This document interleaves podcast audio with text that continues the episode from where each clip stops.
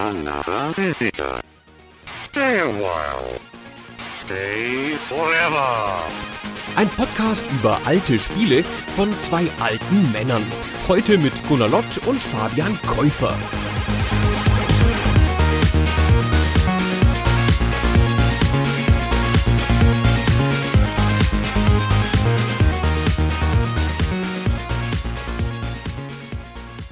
Hallo Gunnar. Oh, hallo Fabian. Gunnar, ich habe eine Frage an dich heute zum Einstieg. Sage mir, welche japanische Spieleserie, deren Name mit F wie Friedrich beginnt, die im Fantasy-Setting zu Hause ist, rundenbasierte Kämpfe nutzt und bis heute erfolgreich ist, schafft es erst mit ihrem siebten Spiel nach Europa. Wie jeder weiß, ist das Fire Fantasy. Ich habe es, glaube ich, nicht ganz verstanden. Ich glaube, du musst es nochmal wiederholen. Es ist Final Emblem. Na gut, ich lasse es mal durchgehen. Die naheliegende Antwort, lieber Gunnar, ist natürlich, wie jeder weiß, Final Fantasy. Aber mir ist aufgefallen, dass da so ein interessanter Zusammenhang besteht zu dem Spiel oder zu der Reihe, über die wir heute sprechen, nämlich Fire Emblem von Nintendo.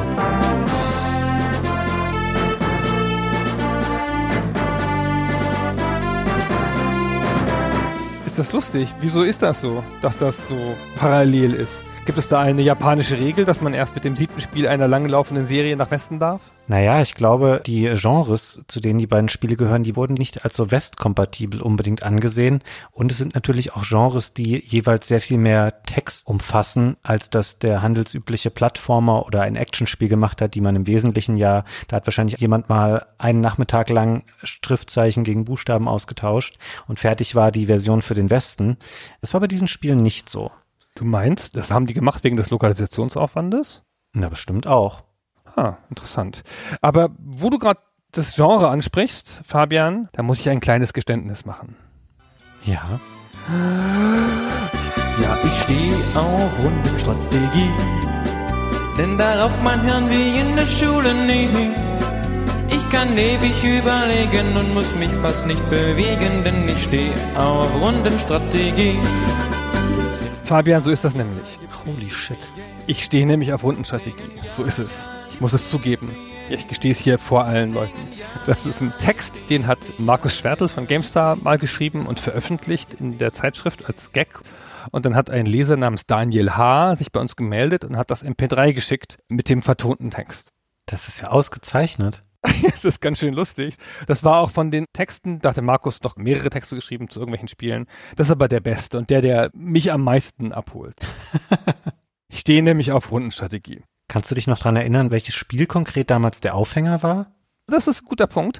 Dazu gibt es auch ein Video, das wir mal irgendwann gemacht haben und da geht's querbeet. Civilization kommt drin vor, die Siedler, die gar nicht Rundenstrategie sind, Jagged Alliance und sowas. Und das führt uns jetzt ganz natürlich dazu zu überlegen, was für ein Genre das Spiel ist, über das wir heute reden wollen. Wir sprechen nämlich über das siebte Spiel aus der Fire Emblem Serie. Fire Emblem schlicht genannt oder auch Fire Emblem The Blazing Blade. Es erschien für den GBA im Jahr 2004 und war das erste Spiel der Fire Emblem Serie, das es in den Westen geschafft hat und das die Serie im Westen auch popularisiert hat. Deswegen haben wir es ausgewählt und fangen nicht, wie das ja sonst bei Serien vielleicht auch logisch ist, mit dem ersten Teil an. So, und was ist das jetzt für ein Genre? Ja, ich würde sagen, es vermischt Elemente der Rundenstrategie mit Elementen des Rollenspiels. Ich habe eben auch ein bisschen deswegen die Frage gestellt, zu welchem Spiel dieser Song damals getextet oder komponiert wurde, weil es gibt ja sehr viele verschiedene Arten von Rundenstrategie und ich glaube, Fire Emblem ist was, was nicht zum Beispiel typische PC-Spieler sich darunter unbedingt vorstellen, weil es sich sehr abhebt von Spielregeln anderer Spiele aus diesem Genre. Es ist ein Spiel, was ein Fantasy-Setting nutzt. Das ist erstmal nichts Ungewöhnliches. Das heißt, wir haben Schwertkämpfer, Drachen, Zauberer und solche Geschichten. Aber es ist ein Spiel, was einen sehr starken Fokus legt auf einzelne Charaktere, die für sich funktionieren. Sie bilden keine Bataillone ab oder was ähnliches oder irgendeine größere Art von Zusammenschluss, sondern sind für sich einzelne Figuren, die auf diesen Schlachtfeldern gegeneinander antreten. Sie sammeln für sich Erfahrung Es gibt keine Funktion wie eine Nachproduktion von Einheiten, was ein Element ist, was in anderen Spielen oft verwendet wird oder Basenbau oder sowas in der Art. Das findet hier alles nicht statt. Es ist sehr reduziert auf den Kampf, um das jetzt mal ganz deutlich runterzubrechen, eines Zusammenschlusses einzelner Figuren gegen andere einzelne Figuren. Genau, hier kämpfen keine Armeen, hier kämpft eine Abenteurergruppe gegen Feinde. Also das Setup ist auch nicht auf Gleichwertigkeit angelegt, ne, Rot gegen Blau oder Orks gegen Menschen oder sonst irgendwas, sondern hier geht es darum, dass eine Abenteurergruppe sich den Feinden stellt und damit bestimmte Aufgaben erfüllen muss. Meiner Meinung nach ist das kein Rundenstrategiespiel. Strategie ist ja ein bisschen immer der Fachbegriff für das Übergreifende, die große Planung und Taktik ist der Begriff für das, was man in dem Kampf tut, für die kleinen Entscheidungen. Ne? Geh nach links, hau den auf die Fresse, geh nach rechts, mach das. Und da gibt es das Untergenre der rundenbasierten Taktikspiele da fällt es zweifellos rein. Die rundenbasierten Taktikspiele zerfallen in zwei Stränge. Einen stark westlich geprägten Strang, nämlich den der militärischen Rundentaktikspiele. Battle Isle ist da ein typisches Beispiel, haben wir schon mal eine Folge drüber gemacht. Und die rundenbasierten Taktikspiele, die ans Rollenspiel angelehnt sind oder die Rollenspielmechaniken haben. Das ist halt Fire Emblem, aber auch so ein Spiel wie Final Fantasy Tactics oder Shining Force oder Ogre oder sowas. Und das ist ein stark japanisch oder östlich geprägter Zweig. Und diese beiden Subgenres, des Subgenres, die stehen so nebeneinander und die Tatsache, dass das eine Militär als Thema hat und das andere Rollenspiel mit dem ganzen Überbau, Fantasy, Monstren, Zauberei und derartige Dinge, die dazugehören, das beeinflusst auch ganz stark die Mechaniken im Spiel. Du hast es eben schon ein bisschen angedeutet, so in einem militärischen Spiel, da geht es dann auch um das Nachproduzieren von Truppen, um verschiedene Truppentypen, die auch einigermaßen lesbar sein müssen, sich echt anfühlen, um das Erobern von Basen. Und in den Fantasy-Spielen geht es halt viel stärker darum, was können einzelne Figuren, was haben die für Fähigkeiten, sind die aufgelevelt zwischen den Missionen, kriegen die Erfahrungspunkte dazu, dann gibt es die typischen Klassen, ne, der Zauberer, der Kämpfer und der Dieb und diese ganzen Sachen.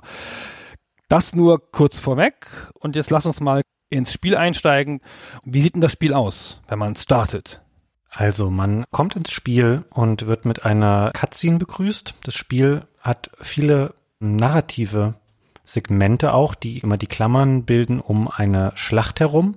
Es ist in Kapitel aufgebaut und ein Kapitel ist immer eine Schlacht und darunter finden diese kleinen Story-Segmente statt und man selber wacht auf und befindet sich auf einem Feld und trifft dort eine Frau namens Lynn die von einem Konflikt erzählt, der bei ihr in der Welt, die sich E-Libe nennt, wenn ich das richtig ausspreche, schreibt sich E-L-I-B-E, -E, tobt. Und offensichtlich hat sie Kampferfahrung und wie es immer in diesen Spielen so ist, kommt es relativ schnell dort zu einem Konflikt. Das sind am Anfang häufig Banditen, die sich einem in den Weg stellen und man selber, man ist eine Figur, die in diesem Spiel auch existiert. Man spielt einen sogenannten Taktiker oder Tactician, nennt das Spiel das in der englischen Version, die ich gespielt habe. Deutsche Entsprechung ist wahrscheinlich sowas wie Stratege und das ist so ein bisschen der Charakter, der den Einheiten sagt, was sie auf dem Schlachtfeld machen sollen, weil er scheinbar noch sehr jung und unerfahren ist, aber ein gutes Verständnis davon hat, was diese Figuren können und wie sie sich am besten auf diesem Schlachtfeld bewegen sollen.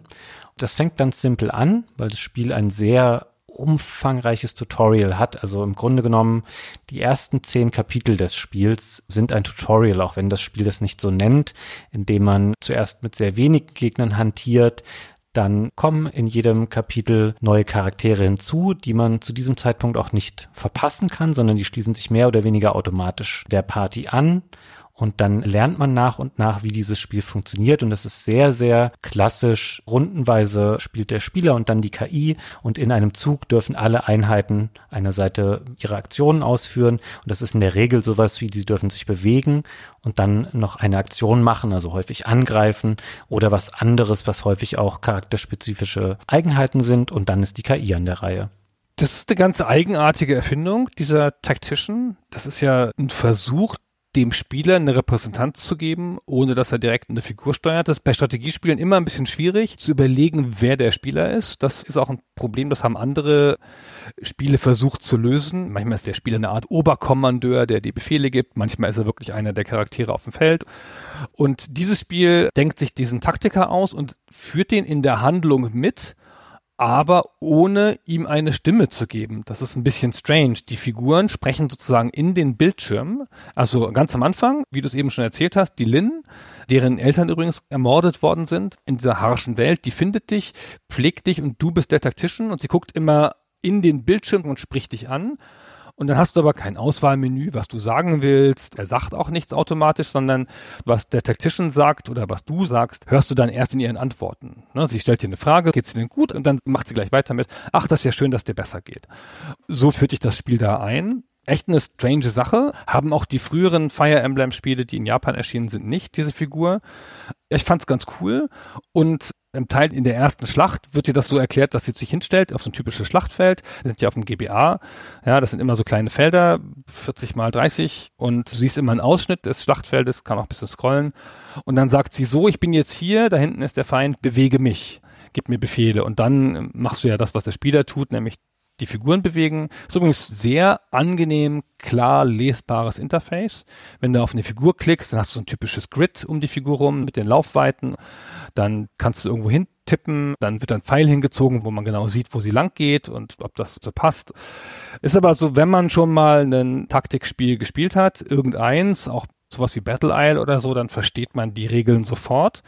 Das einzig Spezifische ist nur das, was du schon gesagt hast. Zum einen man zieht wirklich exakt abwechselnd. Es gibt keine Durchmischung. In manchen Spielen, sowas wie XCOM, gibt es ja eine Durchmischung, dass du die Aktionspunkte aufheben kannst. Dann kannst du noch mal was tun in der gegnerischen Runde. Sowas gibt's hier nicht. Das hier ist sehr klar. Und eine Figur, die attackiert wird, darf noch zurückschlagen. Es gibt ja Spiele, in denen bist du in deiner Runde sozusagen unverwundbar und Schaden wird nur angerichtet in der Runde des Gegners, wenn der angreift. Wenn eine Figur eine andere angreift, entspitzt sich eine Art Duell und dann schaltet der Bildschirm auch um in so eine Großansicht von beiden Figuren, die, wie ich finde, nicht so viel Info vermittelt, aber halt cool aussieht. Und dann sieht man, wie die Schläge ausgeführt werden und die haben jeder einen oder zwei, je nachdem, wie hoch ihr Initiativewert ist. Und dann ist einer vielleicht tot oder auch nicht. Jedenfalls kriegen sie Hitpoints abgezogen und dann ist die Runde zu Ende, dann kommt die nächste Runde. Hm. Es klingt jetzt wahnsinnig simpel, und in seiner Grundprämisse ist das Spiel auch einfach. Also man hat sehr schnell verstanden, wie der Hase hier läuft und wie das Spiel an sich gespielt werden soll, auch wenn das Spiel sich sehr, sehr viel Zeit nimmt, um wirklich jedes neue Element, was hinzukommt, dann zu erklären. Und du hast gerade schon mal die Kampfsequenzen angesprochen. Die sehen schön aus. Und das ist auch ihr Existenzgrund. Ich glaube, diese japanischen Spiele in dem Genre, die haben das immer schon sehr gerne gemacht, diese Duelle an sich dann sehr hübsch zu inszenieren. Das haben wir auch bei Shining Force gesehen und dort auch angesprochen weil die eigentliche Spielgrafik halt nicht viel hermacht. Und gerade, du sagtest es schon, wir sind hier auf dem Game Boy Advance, das heißt, du hast auch einen relativ kleinen Bildschirm. Die Figürchen in der normalen Spielansicht sind sehr klein. Du hast eine sehr zweckmäßige Grafik, um überhaupt diese Schlachtfelder einigermaßen gut erkennbar abbilden zu können, ohne dass du sehr viel scrollen musst. Und dann genehmigen sie sich eben diese hübschen Kampfsequenzen, um das zumindest ein bisschen aufzuwerten. Ich muss allerdings sagen, so nach der Hälfte des Spiels habe ich dann auch mal gedacht, na gut, es wird so viel gekämpft und du hast jeden Angriff und jeden Charakter, den es gibt, halt irgendwann auch mal gesehen. Dann schaltest du die halt ab und dann vermittelt dir das Spiel die gleichen Informationen sehr viel schneller und ebenso nachvollziehbar, indem es einfach direkt auf dem Schlachtfeld angezeigt wird. Ihr habt das vor der ersten Mission abgeschaltet und dann habe ich so gründlich vergessen, dass es da ist, dass ich dann später, keine Ahnung, nach Mission 15 oder so, habe ich mal irgendwas nachgeguckt und habe dann ein bisschen recherchiert nebenher. Dann habe ich so einen Screenshot gesehen mit so einem Großangriff und dachte so, was ist das denn? habe ich was übersehen im Spiel? Fehlt mir da irgendwas? Und dachte, ach nee, es ist ja das, was du ausgeschaltet hast. Aber gute Erfahrung, sofort diese Sachen ausschalten, dann dauert alles doppelt so lang, wenn du das noch angucken musst. Hm. Ich habe eben schon mal angesprochen, dass man neue Figuren hinzugewinnt. Und das ist ein ganz wesentlicher Bestandteil dieses Spiels. Es gibt etwa 50 Schlachten insgesamt. Die ersten zehn, die dieses Tutorial sind, was ich schon beschrieben habe, steht die Figur Lynn im Vordergrund. Sie stellt dann den Anführer der Gruppe dar. Danach ist es ein Ritter namens Eli Wood, und mit ihm beendet man das Spiel ungefähr nach Kapitel 30, vielleicht auch ein bisschen mehr. Es gibt noch hier und da so Nebenmissionen, die man freischalten kann oder auch nicht. Und dann spielt man seinen Part nochmal aus einer anderen Perspektive mit dem Ritter Hector dann als Anführer. Es sind im Grunde genommen aber Variationen nur der Missionen, die man dann schon gespielt hat. Und alle Nase lang kommen eben neue Figuren hinzu so dass man irgendwann einen Pool aus etwa 40 Charakteren aufbauen kann wenn man nicht manche verpasst. Ich habe vorhin schon mal gesagt, dass die grundlegende Aktion, die die meisten Figuren ausführen können, Angriffe sind. Aber man kann zum Beispiel auch mit anderen Figuren auf dem Schlachtfeld sprechen. Und hin und wieder, wenn man ein bisschen den Story-Sequenzen zwischen den Schlachten folgt, merkt man, okay, in der eigentlich feindlichen Armee ist ein Charakter, der irgendeine Beziehung hat zu meinen eigenen Figuren oder der irgendeinen inneren Konflikt durchlebt. Und da kann man dann auch mal hinlaufen. Und wenn man die mit den richtigen Charakteren anspricht, dann schließen die sich auch der eigenen Party an, was sehr knifflig werden kann, weil zum Beispiel der Fall eintreten kann, dass man vorher schon zu nah an die heranläuft dann greifen sie in ihrer eigenen Aktionsphase meine Armee an und werden in dem Rückschlag, weil du gesagt hast, jeder Charakter kann sich auch verteidigen, dann vielleicht getötet. Das muss man sehr gut vorausplanen, wenn man das machen möchte. Und nur dann schafft man es, alle dieser Figuren zu akquirieren. Und das lohnt sich durchaus weil, wie es auch immer ist in diesen Spielen, das sind natürlich nicht 40 identische Figuren, sondern die gehören zu ungefähr 20 Klassen. Das heißt, es gibt wenig Charaktere, die der gleichen Klasse angehören und unmittelbar miteinander vergleichbar sind, sondern es sind sehr, sehr unterschiedliche Figuren, die man eben um sich schart im Verlauf des Spiels. Es macht einen großen Teil des Reizes aus, diese Figuren zu finden und einzusetzen. Man kann die alle auch aufleveln, aber es ist ein bisschen wie bei so einer Fußballmannschaft und du bist halt der Trainer und du hast mehr Spieler, als du einsetzen kannst, darfst du nur elf mit aufs Feld nehmen und du hast aber 30 oder so und dann musst du halt überlegen, wen du mitnimmst und davon hängt zum einen dein Erfolg ab, nachher hast du den falschen mitgenommen und zum anderen, die, die draußen sind, die kriegen keine Spielzeit und richtige Fußballer, die maulen dann, wenn sie nur auf der Bank sitzen, aber die Figuren hier, die fallen zurück, weil die dann keine Erfahrungspunkte kriegen, weil Erfahrungspunkte kriegen nur die, die in Schlachten was tun, auch nicht die, die in Schlachten sich verstecken. Du hast, das liegt das Rollenspielsystem nah, persistente Charaktere, die du von Schlacht zu Schlacht mitnimmst und die auch ihr Equipment behalten, die da aufleveln durch die Erfahrungspunkte in den Schlachten. Und wenn einer stirbt, dann ist der tot. Das hatte eine Art Permadeath-System, obwohl man es natürlich damals noch nicht so genannt hat. Und die sterben dann in der Story nicht. Die sagen dann nur, ach, ich bin jetzt für nichts mehr nütze und kämpfen halt nicht mehr mit von da an. Und das ist ein ganz wesentlicher Teil dessen, wie man das Spiel spielt. Das macht einen nämlich sehr vorsichtig, weil man nicht nur die Schlachten gewinnen muss, sondern man muss sie, wenn es ideal gehen soll, perfekt gewinnen, damit man niemanden verliert, den man noch brauchen kann. Und damit erinnert es mich am meisten von allen anderen Spielen an Dark Omen, das großartige Spiel unserer Folge 100, wo die Prämisse auch so eine ähnliche ist. Das ist natürlich mehr Strategie, würde ich sagen. Und da kämpfst du mit Armeeverbänden, aber da ist es halt auch so, ne? Du hast eine Armee und wenn deine Kanonenschützen, die haben drei Leute dabei und wenn die da zwei von verlieren, ist alles okay, dann holst du dir zwei neue, die eine Kanone bedienen können und dann ist die Kanone noch da. Verlierst du alle drei, ist die Kanone weg für immer und du kannst sie in späteren Schlachten nicht mehr einsetzen, was eigentlich heißt, ich lade das nochmal.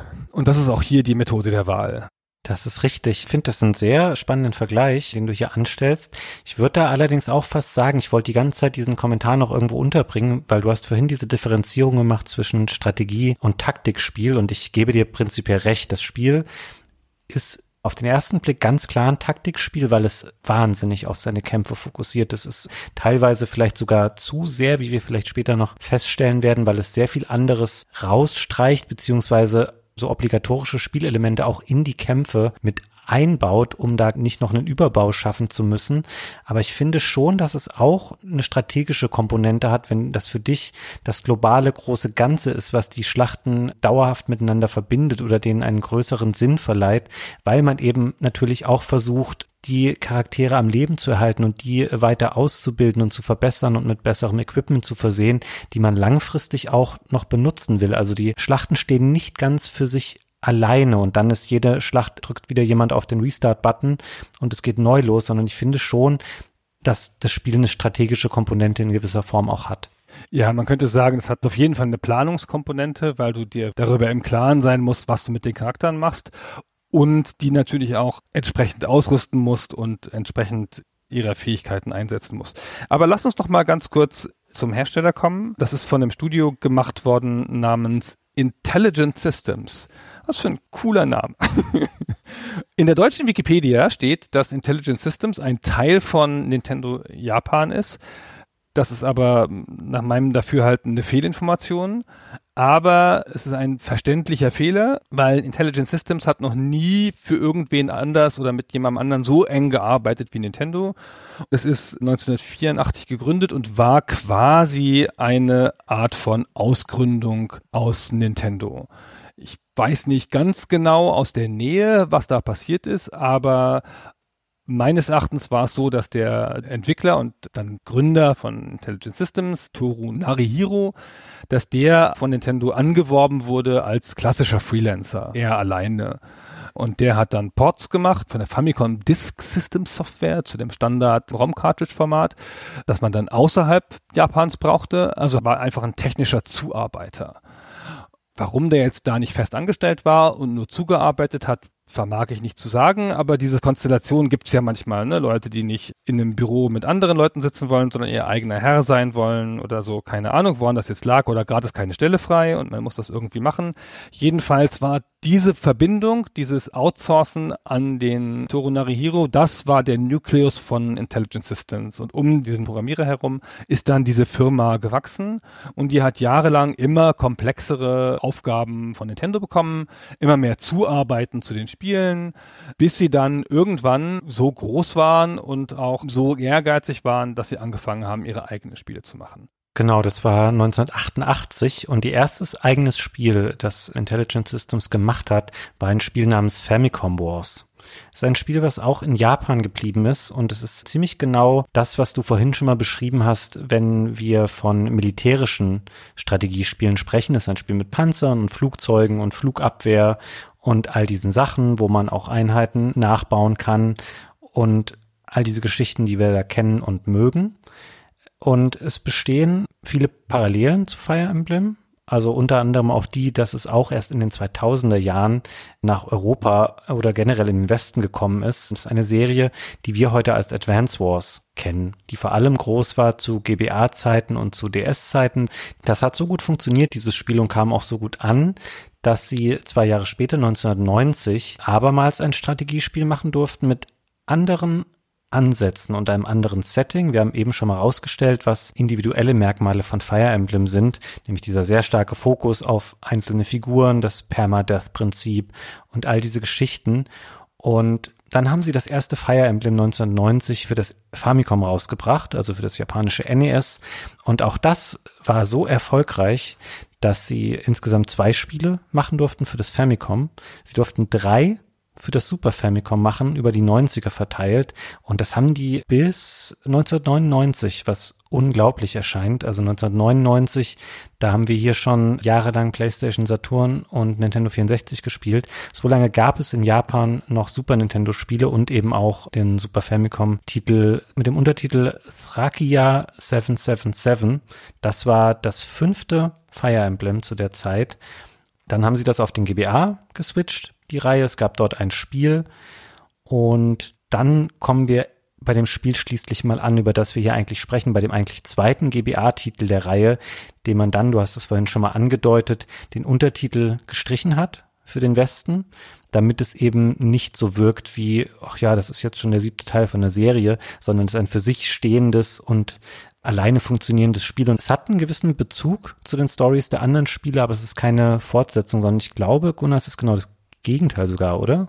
Genau, es ist ein Prequel. Sie gehen in der Story zurück um 20 Jahre vor dem Vorgänger. Die haben auch parallele Namen. Es sind Blazing Blade, das Spiel, über das wir reden, und Binding Blade, der direkte Vorgänger.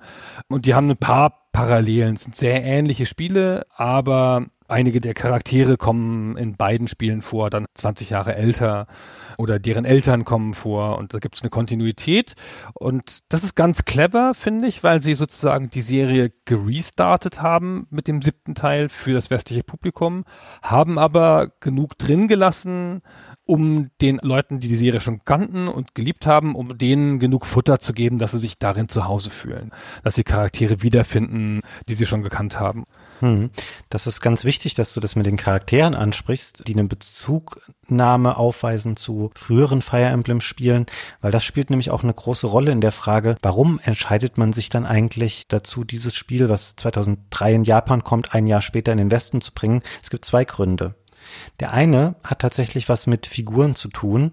Und zwar gab es 2001 ein sehr, sehr erfolgreiches Gamecube-Spiel, nämlich Super Smash Bros. Melee von Nintendo. Das ist dieses All-Star-Prügelspiel, was man bis heute auch noch kennt, weil es für die Switch auch schon wieder einen Ableger bekommen hat, wo eine Menge Figuren aus dem Nintendo-Universum und mittlerweile auch aus anderen Spielewelten auftauchen und sich auf die Nase hauen. Und dort gab es auch im Westen, weil das hat man dafür nicht rausgestrichen, zwei Charaktere, namens Marth und Roy.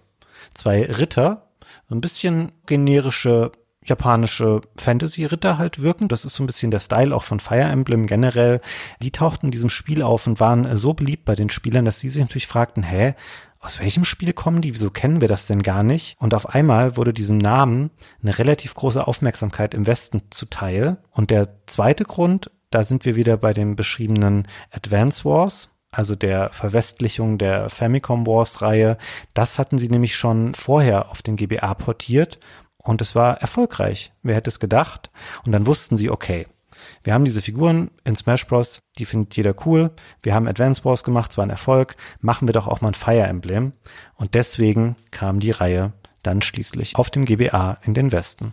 Man muss ja mal kurz innehalten und sich mal überlegen, was das für eine Kracherfirma ist. Die haben zwei so maßgebliche Serien gemacht und die beide ja erst spät in den Westen gebracht. Und für mich kam das fast gleichzeitig hier an, also erst Advance Wars und dann Fire Emblem ich war so wie weggeblasen. Ja, ich habe logischerweise eine starke PC-Vergangenheit und zu dem Zeitpunkt fehlte mir Rundenstrategie, weil ich stehe ja auf Rundenstrategie.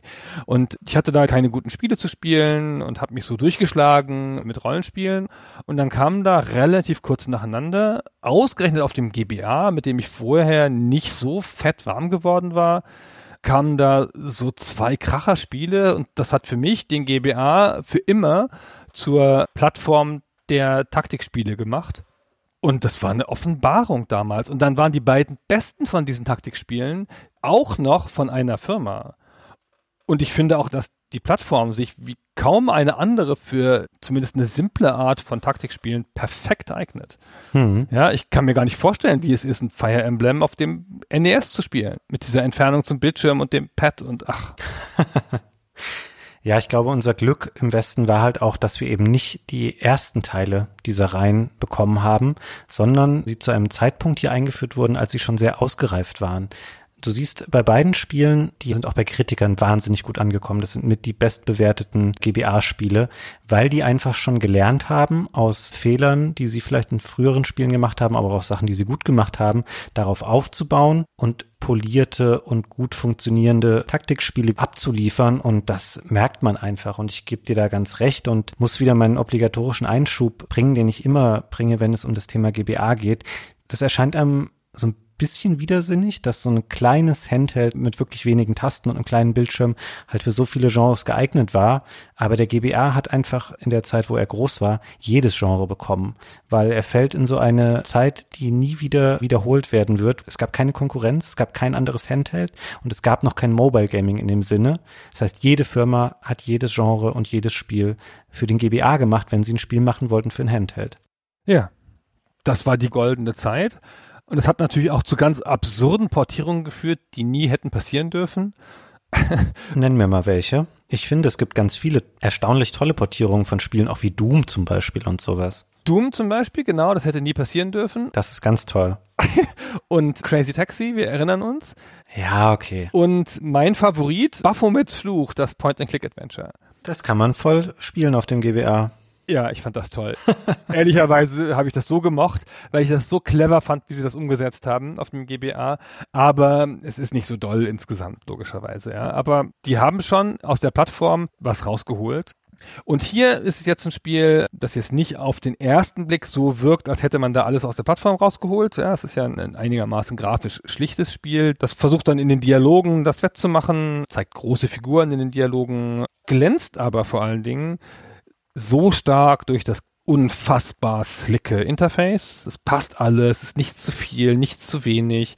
Man kann es super gut lesen, auch wenn man die Anleitung nicht gelesen hat.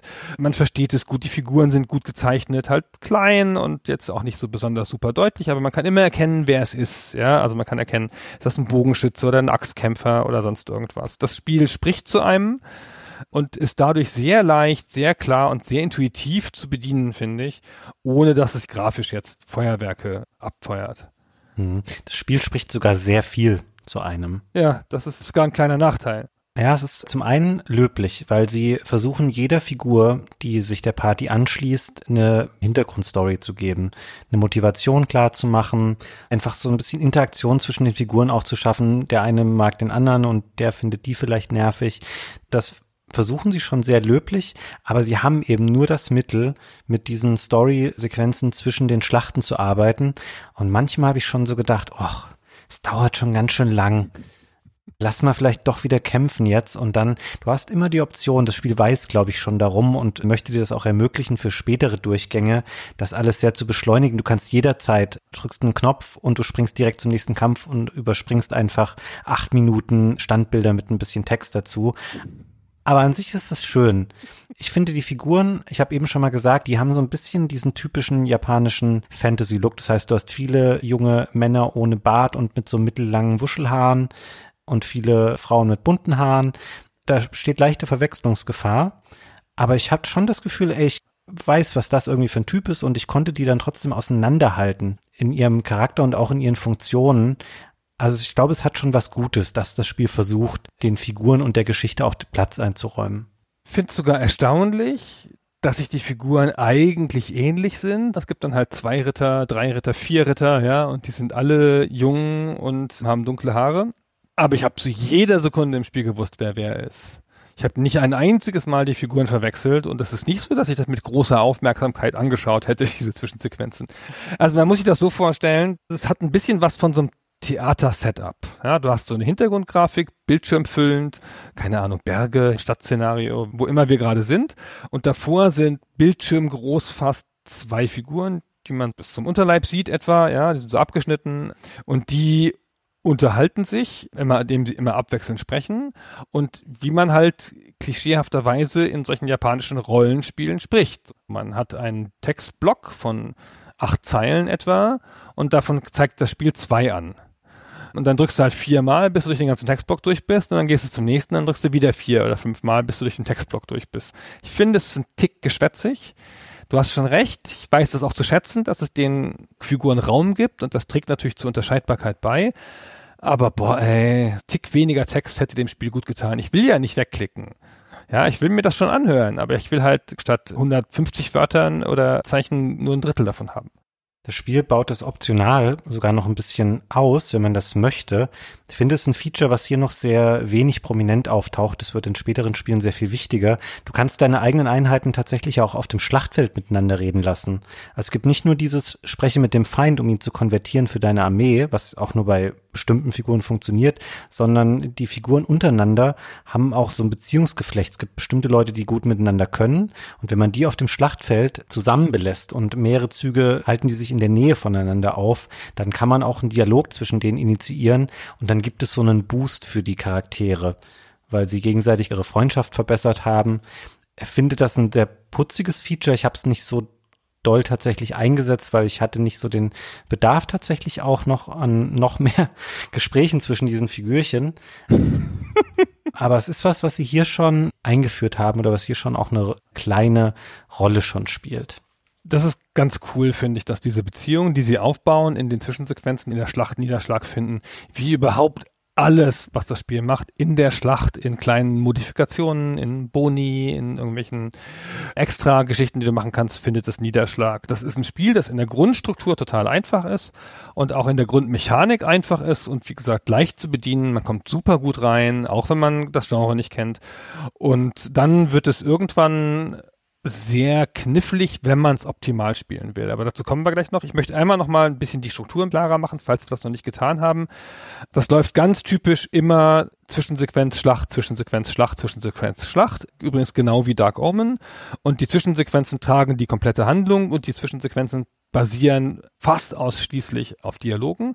Es gibt noch eine ganz strange Zwischenzwischensequenz, wo ganz kurz eine Karte eingeblendet wird und da bewegt sich eine Figur fort, also um diese Reise zu markieren, so ein bisschen wie bei Indiana Jones oder zum Beispiel wie bei Dark Omen. Und da hast du dann noch so eine Off-Erzählerstimme, die sonst gar nicht vorkommt und die auf eine echt pathetische Weise da nochmal wie so ein auktorialer Erzähler so allgemein über die Figuren spricht.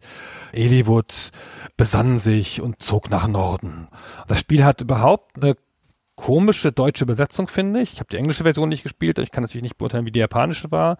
Die deutsche ist überpathetisch an vielen Stellen und sprachlich nicht so sicher.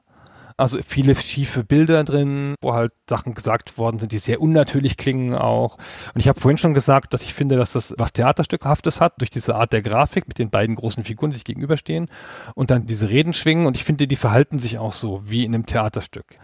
Das hat sowas, als würden sie nach vorne treten in voller Rüstung an den Bühnenrand und sagen, Höret, ihr Leute, ich bin der Ritter Eliwut. Ich komme hierher, um die Jungfrau Lind zu retten.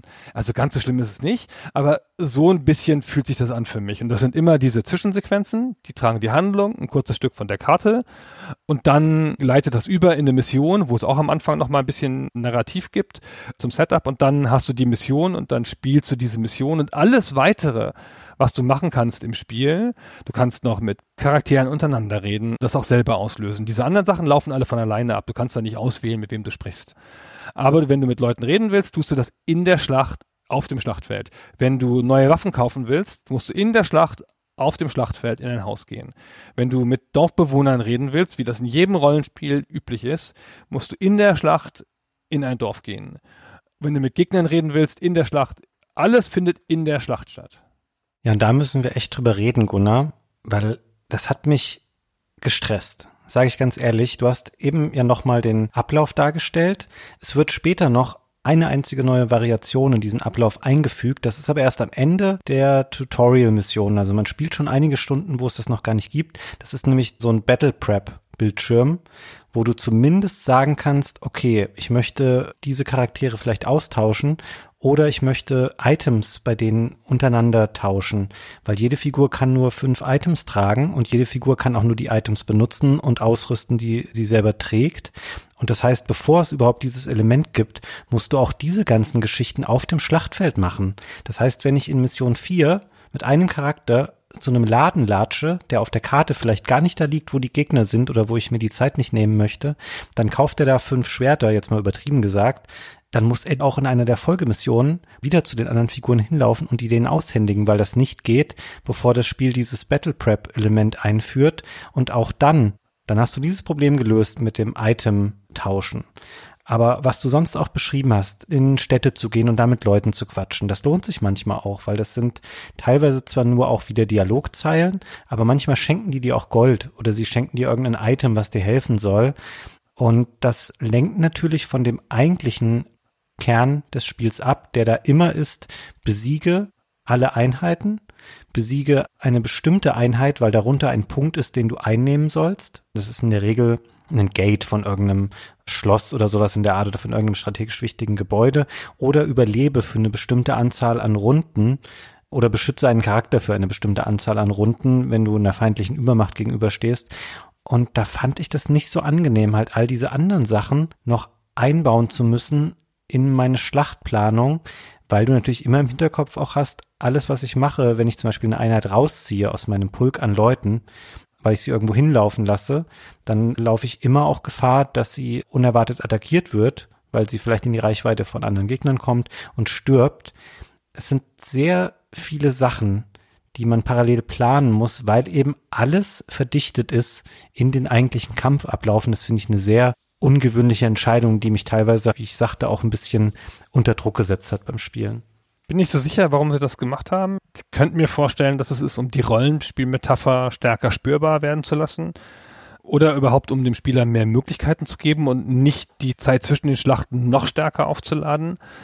Es ist ein bisschen komisch und ein bisschen kontraintuitiv. Es könnte auch sein, dass sie damit wollen, dass du stärker unter Druck gerätst und dich halt entscheiden musst, ja, da hinten ist das Dorf, da kriege ich vielleicht was, hm, aber ich behalte den Ritter lieber hier, damit wir nicht in Schwierigkeiten geraten und ich verteidige mich dann lieber mit dem oder so, dass du halt solche Entscheidungen treffen musst, die ja tendenziell bedeutsam sein können. Mein Pegasus-Ritter, der kann ja fliegen, der wäre jetzt der Ideale, um die einzusammeln, die Sachen, die in den Dörfern vielleicht liegen, aber der ist auch ziemlich schwach, riskiere ich den, ja, dass du solche Entscheidungen triffst. Das Problem ist, dass das Spiel das wieder außer Kraft setzt, weil das Spiel selber dich nicht unter Druck setzt. Also die Gegner setzen dich nicht unter Druck, die Gegner bewegen sich nämlich in den meisten Missionen nicht. Klar gibt es welche, die greifen dich auch an und es gibt Missionen, die sind darauf gebaut, dass sie dich angreifen. Ne? Solche, wo du was verteidigen musst, dann bist du schon unter Druck. Aber in den meisten Missionen warten die ab, bis du zu ihnen kommst und dann löst du damit einen Angriff aus. Das heißt, eigentlich, wenn du nicht direkt in deren Nähe gehst, kannst du dich frei bewegen. Oder Du räumst die ganzen Minions ab von den Gegnern, hast dann die Schlacht zu 90 Prozent fertig. Das fehlt nur noch der Boss. Der Boss bewegt sich nie. Der sitzt immer, bis auf wenige Ausnahmen, auf dem Punkt, den du einnehmen musst und wartet da. weißt du, da stehst du drum rum, alle stellen sich auf, man winkt dem schon so zu, man fängt an aus der Ferne mit Pfeilen auf ihn zu schießen, er rührt sich nicht, ja, wenn er keine Fernkampfwaffen hat. Und der bleibt da stehen und eigentlich ist dann der richtige Zeitpunkt, nochmal über die ganze Karte zu gehen und alles abzusammeln, was du bis dahin nicht gemacht hast. Es gibt nur eine gegenläufige Mechanik. Manche Dörfer greift der Feind an und zerstört sie, bevor du hinkommst wenn du nicht schnell genug bist und dann ist das halt verloren, was es in dem Dorf gab. Das ist das Einzige, das kommt echt nur selten vor. Manchmal sind so fünf Dörfer da und eins greifen sie an. Mhm. Dann will das Spiel dir damit natürlich schon sagen, ne, beschützt dieses Dorf mal, hier gibt's was Tolles. Ja, du lässt das Spiel jetzt relativ dümmlich wirken ich kann das auch gar nicht widerlegen, weil es stimmt, was du sagst. Es gibt tatsächlich gerade im Anfangsbereich wenig Bosse, die sich von ihrem Punkt wegbewegen, um dich irgendwie aktiv anzugreifen, während du dich zu denen hinbewegst. Das wird später ein bisschen aufgebrochen und es kommen halt auch andere Elemente dazu, die das schwieriger machen und vor allen Dingen auch unvorhergesehener für dich machen. Du hast es eben schon mal angesprochen, dass zum Beispiel Dörfer auch attackiert werden können von Feinden und dadurch zerstört. Das finde ich zum Beispiel relativ cool wie interaktiv diese Karten teilweise sind. Das sind nicht nur so kleine Pixeltapeten, auf denen diese Figürchen gezogen werden, sondern es gibt eben die vielen Gebäude, die eine Funktion erfüllen. Es gibt teilweise, wenn es Gebäude sind, also größere Areale, die da sind, die Mauern rundherum haben, dann sind die manchmal brüchig, man kann die durch Attacken zerstören und so neue Wege schaffen. Es gibt sogar Karten, die Flüsse haben dann kann man dort Bäume fällen durch Attacken und dann fallen die immer zum Glück so um, dass dadurch eine Brücke entsteht über einen Fluss. Und das finde ich ist ziemlich cool. Das lässt die Karten sehr lebendig wirken. Man kann auch mal Wege improvisieren oder auch verschiedene Wege tatsächlich gehen auf Karten. Aber es stimmt schon, die KI ist oft passiv. Die ist so programmiert, dass dann, wenn du in ihre Reichweite läufst, dann stürzt sie sich sofort auf dich, weil sie auch nicht die Schlacht gewinnen möchte. Also sie verfolgt nicht das Ziel, was sie eigentlich haben müsste, deinen Anführer zu zerstören, also Lynn, Eli Wood oder Hector, je nach Spielabschnitt, weil das würde das Spiel sofort beenden, sondern sie geht immer auf die Einheit, die sie erreichen und theoretisch töten könnte, ohne Rücksicht darauf, was das für den Gesamtverlauf der Schlacht bedeutet, was es für sie selber bedeutet. Wenn sie dadurch in der nächsten Runde sicher stirbt, das ist ihr total egal die will dich als Spieler einfach ärgern, weil sie weiß, das Schlimmste, was dem Spieler passieren kann, ist, dass eine Einheit stirbt. Weil dann stehst du halt da und denkst so, hm, ich kann während der Mission nicht speichern, ich kann sie nur unterbrechen, weil es eben ein Handheld-Spiel ist und kann sie später an der Stelle fortsetzen, aber dann ist dieser Spielstand wieder gelöscht. Aber in der Regel, also zumindest habe ich so gemacht, da schäme ich mich auch nicht, das zuzugeben, ich habe die Mission dann einfach immer neu geladen und habe sie von vorne angefangen. Wenn die KI das geschafft hat, eine Einheit zu zerstören, weil es dann auch mal Einheiten waren, die ich gerne für meinen Langzeitplan behalten hätte, auch für Folgemissionen, weil sie mir wichtig waren oder wichtig vorkamen zumindest. Und man merkt dann so nach und nach, dass es nicht die Schwierigkeit des Spiels unbedingt ist, eine Schlacht zu gewinnen, sondern sie eben so zu gewinnen, dass man alle Leute behält. Das ist tatsächlich meiner Meinung nach die größte Schwierigkeit in diesem Spiel. Und da unterscheidet es sich, glaube ich, auch sehr von anderen Spielen, wo du sehr viel mehr mit gleichberechtigten Armeen gegeneinander antrittst, wo die auch intelligenter agieren oder eine größere Gewinnchance per se haben und wo es keine so große Rolle spielt, wenn eine deiner Einheiten zwischendurch stirbt. Fast genau wie in Dark Omen. ich wollte das gar nicht herabwürdigen. Ich finde, das ist halt der Style des Spiels. Das ist keine hin und her wogende Schlacht, das ist, wie meistens auch in Rollenspielkämpfen, eine Art von Puzzle. Die Charaktere bilden eine Schlachtformation und genau wie bei Dark Omen kannst du am Anfang die Schlachtformation festlegen, indem du dir überlegst, wer vorne stehen soll auf einem begrenzten Feld, kannst du noch die Figuren austauschen und die Gegner stehen sozusagen aufgestellt in der Welt nach bestimmten Kriterien. Die bilden auch manchmal Pärchen von Charakteren, die sich ergänzen. Manchmal haben sie bestimmte Aufgaben. Wie gesagt, dann gibt's halt einen, der hat immer die Aufgabe, hinter dich zu gehen oder der hat die Aufgabe, durch die Wand zu brechen oder sonst irgendwas. Das ist einfach eine Kette von kleinen Ideen oder kleinen Mechaniken, die insgesamt ein Puzzle ergeben. Und dieses Puzzle musst du lösen in dieser Schlacht. Und wenn man es so sieht, finde ich, dann klingt es auch nicht so doof, wie die KI kann nix, ja, die greift ja gar nicht richtig an. Das ist einfach Absicht. Die Schlachten sind immer asymmetrisch, es gibt immer mehr Gegner, die aber immer viel dümmer sind als du, weil du bist halt auch die Heldengruppe. Ja, das passt ja in die Rollenspielmetapher viel besser als in Advance Force. Ich habe ja ganz am Anfang von diesen beiden Genres gesprochen, das rundenbasierte Taktikspiel in der Militärversion und das Taktikspiel in der Rollenspielversion und Intelligent System hat hier beides. Mit Advance War das eine und mit Fire Emblem das andere und hierzu gehört halt, dass es nicht eine Schlachtensimulation ist, sondern mehr so die Bewegung durch einen Level, wie sich eine Rollenspielgruppe halt bewegt. Genau. Und was die KI macht, was du eben schon sehr treffend beschrieben hast, die schert sich einen Scheißdreck um ihre Leute, die versucht nur, dich dazu zu bringen, dass du neu laden musst. Und das hat mich ein paar Mal frustriert, weil ich dachte, ey, muss der sich jetzt da hinstellen und den Heiler angreifen? Ja, nächste Runde haut ihn doch der Ritter, aber das ist denen egal und das heißt, du spielst dann halt eher ein bisschen zögerlich, finde ich, aber das legt das Spiel auch nahe, weil es dich ja nicht so unter Druck setzt, weder zeitmäßig noch mit Angriffen, sondern du hältst schön deine Truppen zusammen, alle Sachen des Spiels begünstigen das. Die Tatsache, dass sich die Truppen untereinander unterstützen, wenn sie sich gut leiden können, hast du ja schon beschrieben. Es gibt ja Leute, die können gut miteinander, die können auch miteinander reden. Es gibt eine ganze Reihe von Gruppierungen, so von Zweier- und Dreiergrüppchen, die Boni kriegen, wenn sie nebeneinander kämpfen. Das heißt, du hältst die zusammen, dann hältst du die, die nächste Dreiergruppe zusammen, dann hältst du die Truppen überhaupt zusammen und dann lässt er erstmal die anderen kommen. Und der Gegner schickt oft dann doch irgendwie eine Welle von Leuten und die zerschellen dann an deinen Rittern und dann sind die alle weg und dann gehst du langsam vor und hin und wieder wird man gierig, ja, denkt man, ach, diesmal gehe ich bis zur Entfernungsreichweite, dann bin ich schon bis dahin und dann kommt aus dem Schlachtennebel oder überhaupt dem richtigen Nebel, den es in manchen Missionen gibt, irgendein Arschloch angeritten, haut genau zu und hatte genau zufällig am Rande seiner Bewegungsreichweite noch genug Platz, um dich anzugreifen. Und das Spiel ist mit Sicherheit genauso gebaut dass du mit zwei logischen Bewegungen eines Ritters bis an eine Stelle kommst, wo dir jemand aus dem Nebel erreichen kann.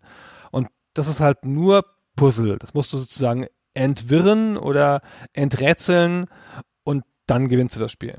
Genau, also später wird es schon schwieriger, das gleich im ersten Durchlauf immer zu blicken. Es gibt eher stattdessen so einen Punkt, wo man denkt, ja, okay, jetzt habe ich ja auch diesen Planungsbildschirm, da kann ich meine Einheiten ein bisschen anders aufteilen am Anfang der Map. Ich kann ja schon sehen, wo die ganzen Gegner stehen, ist ja super easy, ich kann alles fertig planen.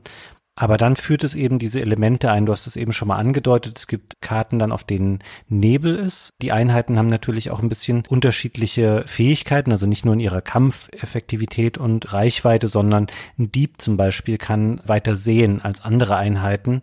Und wenn er eine Fackel anzündet, kann er im Nebel oder in der Dunkelheit, die es auch auf manchen Karten gibt, noch mehr sehen. Und das ist ein wahnsinnig wichtiges Feature, weil er einfach Gegner aufdeckt, die ansonsten für dich nicht sichtbar sind, wo du davon ausgehen kannst, die tauchen genau dann an der Stelle auf, wo deine schwächsten Einheiten stehen, weil du dachtest, das ist eigentlich gerade hinten auf der Karte, weil es nicht in deiner Bewegungsrichtung liegt und da kommen dann auf einmal Gegner. Sowas wirft dir das Spiel dann zwischen die Beine und es ködert dich auch und es verleitet dich dazu, dann später zu denken, okay, ich habe das Spiel voll im Griff und es schenkt dir manchmal sehr mächtige Einheiten, die dann, wenn sie die Party joinen, extrem hilfreich sind. Zum Beispiel Wallace ist so ein Charakter, der kommt, ich glaube, so Kapitel 10 hinzu. Ist ein Charakter, der optisch sehr rausfällt, weil er sieht sehr wenig japanisch aus, sondern eher wie so ein westlicher, sehr kantiger, älterer Typ mit einer Klatze und ist ein Ritter in einer ganz fetten Rüstung und super stark. Und das ist immer ein schöner Moment, wenn man solche Einheiten bekommt. Aber es sind genau auch solche Momente, wo man dann denkt, ach, ich renne jetzt einfach immer vor und lass den einen alles machen. und natürlich stirbt er auch, wenn er in einem Zug dann von fünf Gegnern angegriffen wird. Dann merkst du das auch und dann denkst du so, nee, das spiele ich jetzt vielleicht nochmal und spielst dann doch wieder eher so, dass ich bei jedem Move überlege, was genau will ich denn eigentlich machen, weil du kannst auch nichts zurücknehmen oder so. Es ist eine Entscheidung, die du getroffen hast und damit lebst du dann. Und naja, ich habe immer nicht so gut damit leben können. Ich habe es vorhin schon mal gesagt, dadurch, dass die Figuren auch zu mehr als 20 Klassen gehören. Es gibt dann einen Charakter, der gehört der sogenannten Nomad-Klasse an, so heißt es im Englischen. Das ist ein berittener Bogenschütze Ich meine, wie cool ist der? Die Bogenschützen meiner Meinung nach im Spiel sind so ein bisschen ich will nicht sagen unterrepräsentiert, weil das sind sie nicht, aber sie sind nicht so hilfreich, wie man vielleicht denkt. Also ich fand die Bogenschützen alle nicht so cool, aber wenn du diesen einen berittenen Bogenschützen hast, der ist halt super schnell unterwegs und der kannst du viel effektiver einsetzen, weil er sich auch schneller wieder zurückziehen kann. Den willst du eben nicht verlieren. Und bei den Bogenschützen kommt auch was ins Spiel, was wir unbedingt noch ansprechen müssen, weil es auch ein ganz fundamentaler Bestandteil des Spielsystems ist. Deren Waffen existieren außerhalb des Waffendreiecks, was eigentlich das Spiel definiert. Und deswegen sind sie auch nicht so super hilfreich, weil sie von allen anderen Waffen hart auf den Sack bekommen. Im Grunde lassen sich die meisten anderen Einheiten, die keine Magier sind, auf drei Waffenklassen reduzieren. Das sind Schwerter, Äxte und Lanzen ist das dritte, ne? Genau, und die Schwerter sind stark gegen Äxte und die Äxte sind stark gegen Lanzen, wie jeder weiß. Und die Lanzen sind stark gegen Schwerter und schwach gegen Äxte. Und das ist so ein Schere, Stein, Papier. Das Spiel macht das auch sofort transparent, sowohl im Handbuch als auch im Spiel wird es dir oft gesagt. Und das nennt es auch den Weapon Triangle im Spiel. Und darauf musst du achten, weil wenn du darauf nicht achtest, dann funktioniert es nicht für dich. Ja, dann gehen dir ständig Schläge fehl gegen schwächere Gegner. Dann setzt du deine Einheiten nicht effektiv ein. Später kriegst du noch Magie dazu. Da gibt es auch eine Magietriangel, die ganz genauso funktioniert, was gegen was wirkt. Aber diese Bogenschützen, die stehen da außerhalb, das macht sie stark und schwach. Sie wirken gegen alle im Angriff gleichermaßen und sie sind verwundbar gegen alle gleichermaßen.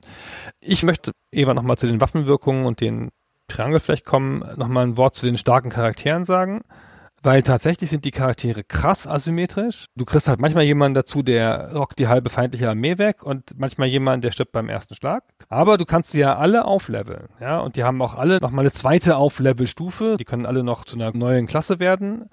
Es gibt halt Ritter und die können noch Generäle werden und es gibt Kavallerie, also Kavaliers, die können zu Paladinen werden. Und dazu brauchen sie immer noch so ein Item, den Nightcrest zum Beispiel. Das findest du auf dem Schlachtfeld und dann kannst du das Item auslösen und dann steigen sie in diese neue Stufe auf, kriegen eine neue Grafik. Sehr geil, ja, super Moment, ja. Das Spiel visualisiert das so hübsch, weil es dir die, wenn jemand aufsteigt im Level, dann zeigt es dir so einen kleinen Screener mit den gesamten Werten und macht dann plus eins, plus eins, plus eins, plus eins, plus eins da, wo es hochgeht. Und dann denkst du so, oh, geil ich bin so aufgestiegen. Ich habe mehrere Zahlen gesehen, die hochgegangen sind. Das ist genau das, was ich als Rollenspieler brauche. Das ist ganz toll. Aber das ist auch ein Fluch, weil du steigst ja nur auf, wenn du in den Schlachten kämpfst. Da sind wir wieder bei meiner Fußballmetapher, ne? Spieler, die auf der Bank sitzen, die werden nicht besser. Das heißt, du verlierst nach einer Zeit Leute, die hinter die Gruppe zurückfallen, wenn du immer die starken Charaktere einsetzt und dir auch alles machen lässt. Dass du sie mitnimmst, ist ja klar. Aber wenn du jetzt Wallace in die erste Reihe stellst und die ersten fünf Gegner bringen sich an Wallace selber um, ja, ohne dass du was machen musst, die laufen auf ihn zu, greifen ihn an, kriegen ihn aufs Maul. Und der Wallace kriegt aber gar nicht mehr so viele Erfahrungspunkte, weil der schon so weit ist. Der braucht ewig, um noch aufzusteigen. Ja, der ist ja schon gut.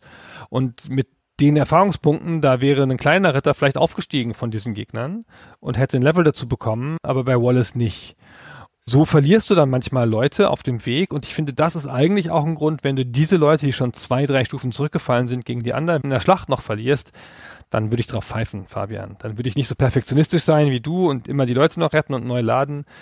Die habe ich dann weggelassen. Als ich gesehen habe, dass ich einen Briten in Bogenschützen kriegen kann, den man übrigens nicht automatisch kriegt, sondern das ist einer von den Gegnern, glaube ich, die man in der Schlacht erwerben muss, dann waren die anderen Bogenschützen überflüssig. Und dann habe ich den einen nochmal mitgenommen und in der Schlacht verloren, dann habe ich das gerade gelassen. Ja, ich würde dir da recht geben. Es gibt ein paar Einheiten, man kann auf die dann verzichten, gerade wenn man halt einen Pool hat, um die dann wieder später aufzufüllen. Ich habe einen kleinen Fehler gemacht, das ist mir leider erst nach einigen Stunden aufgefallen. Du hast ja eben schon mal gesagt, Erfahrungspunkte gibt es nur für Aktionen und die meisten Erfahrungspunkte gibt es dafür, wenn man einen Gegner besiegt. Also für den letzten Schlag, der ihn tötet, den tödlichen Schlag, das meinst du? Genau der wird besonders belohnt. Das ist natürlich schon mal blöd für alle Einheiten, die für sich keinen Schaden anrichten können. Und es gibt zum Beispiel so ein Geschwisterpärchen, Nils und Ninian, die können was eigentlich ganz Cooles. Er ist ein Bade und kann auf der Flöte was spielen für andere Figuren in der Party und sie kann tanzen und das hat den gleichen Effekt. Das bewirkt nämlich, dass die Figur, die betanzt wird oder sich einen flöten lässt, nochmal eine Aktion ausführen darf in der gleichen Runde, was wahnsinnig hilfreich sein kann und super cool ist. Aber ich habe das am Anfang nicht immer gemacht. Vielleicht auch manchmal aus dem Grund, dass Nils oder Ninian nicht direkt neben einer Figur aus der Party standen und dann können sie diese Aktion nicht ausführen. Das ist aber das Einzige, was sie überhaupt machen können, weil solche Aktionen sind immer charakterspezifische Dinge, die die Leute machen, die ihnen auch Erfahrungspunkte bringen. Und egal, ob das gerade sinnvoll ist oder nicht, auch wenn du vielleicht nur noch einen Gegner auf dem Feld stehen hast, dann machst du in jedem Zug, den du mit der Party zu diesem Gegner läufst, lässt du einmal ihn flöten und sie tanzen, damit sie halt Erfahrungspunkte sammeln können, was sonst nicht möglich ist. Und das habe ich bei diesen Figuren, die nicht so einen Kampffokus haben, längere Zeit nicht so berücksichtigt. Und später merkst du, cool, ich habe ja schon 317 Erfahrungspunkte ausgelassen mit den Figuren, weil ich nie ihre Aktionen ausgeführt habe. Das ist ein bisschen doof. Aber es ist mein persönliches Verschulden gewesen. Was du für ein Amateur bist. Na, als ob dir das gleich klar gewesen wäre. Ich habe stundenlang auf dem Schlachtfeld gestanden und nur getanzt, weil das ist ja endlos. Ja. ja, das Problem an den Kämpfern ist, die kriegen halt logischerweise nur Erfahrungspunkte fürs Kämpfen und Töten. Und wenn die Gegner weg sind, die spawnen ja nicht neu oder die werden ja nicht nachgerüstet. Das heißt, die kriegen keine Erfahrungspunkte mehr, das war's dann. Ja, da musst du schön genau überlegen, ja, jeder Gegner, der da ist, ist eine Erfahrungspunktequelle und wenn du die alle aufgebraucht hast, dann gibt's keine neuen mehr. Und da musst du dann schon gucken, dass du das mit deinen Kämpfern ein bisschen aufteilst oder meinetwegen auch mal den Dieb zuschlagen lässt, wenn der Erfahrungspunkte braucht oder so, obwohl der nicht so ein guter Zuschläger ist.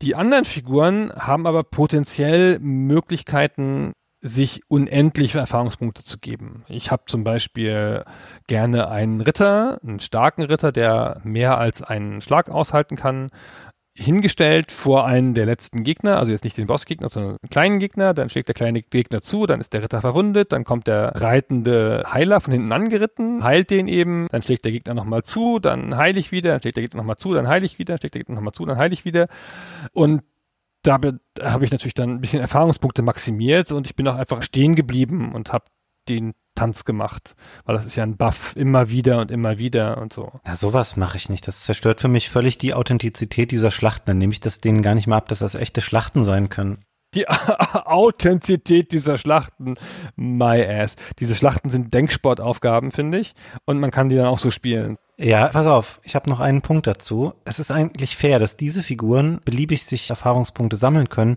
weil die Figuren, die für den Kampf geeignet sind, die haben an anderen Stellen im Spiel die Möglichkeit, was auszugleichen, wenn man merkt, oh, ich habe richtig dumm gespielt. Relativ spät im Spiel gibt es in manchen Missionen Arenen. Das ist ein Kolosseum und da kannst du eins zu eins Kämpfe ausführen gegen Gegner, die dir zufällig da reingespült werden.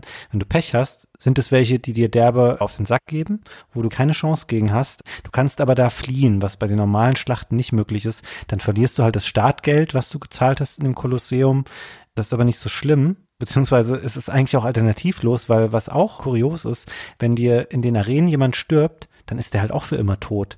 Das war mir unter Umständen auch nicht von Beginn an so ganz klar. Das fand ich erstaunlich. Ich habe es allerdings auch nicht so viel genutzt. Wenn man das Spiel nicht ganz doof spielt, es hat natürlich auch so eine natürliche Charakterprogression, weil das Spiel ja ungefähr auch wissen kann, okay, du kannst so viele Erfahrungspunkte machen, wenn du nicht wie Gunnar zwei Stunden auf der Stelle tanzt, dann kann man das schon bewältigen, aber es gibt noch diese Arenen, wenn man das nutzen möchte und du gewinnst auch Gold dazu, wenn du da erfolgreich bist neben Erfahrungspunkten. Und dann kannst du da auch noch ein bisschen Gold sammeln, weil du das brauchst. Das ist die Währung des Spiels, doch die einzige, die es gibt, um in Läden die Items oder Waffen zu kaufen, um deine Figuren in der Richtung noch mal ein bisschen verbessern zu können. Das mit den Arenen, das finde ich ein ganz nettes Feature. Ich habe es aber auch nicht so in der Tiefe genutzt, weil ich es auch echt ein bisschen unfair fand, dass man da sterben kann. Obwohl, wie gesagt, man kann natürlich fliehen, aber das ist trotzdem komisch.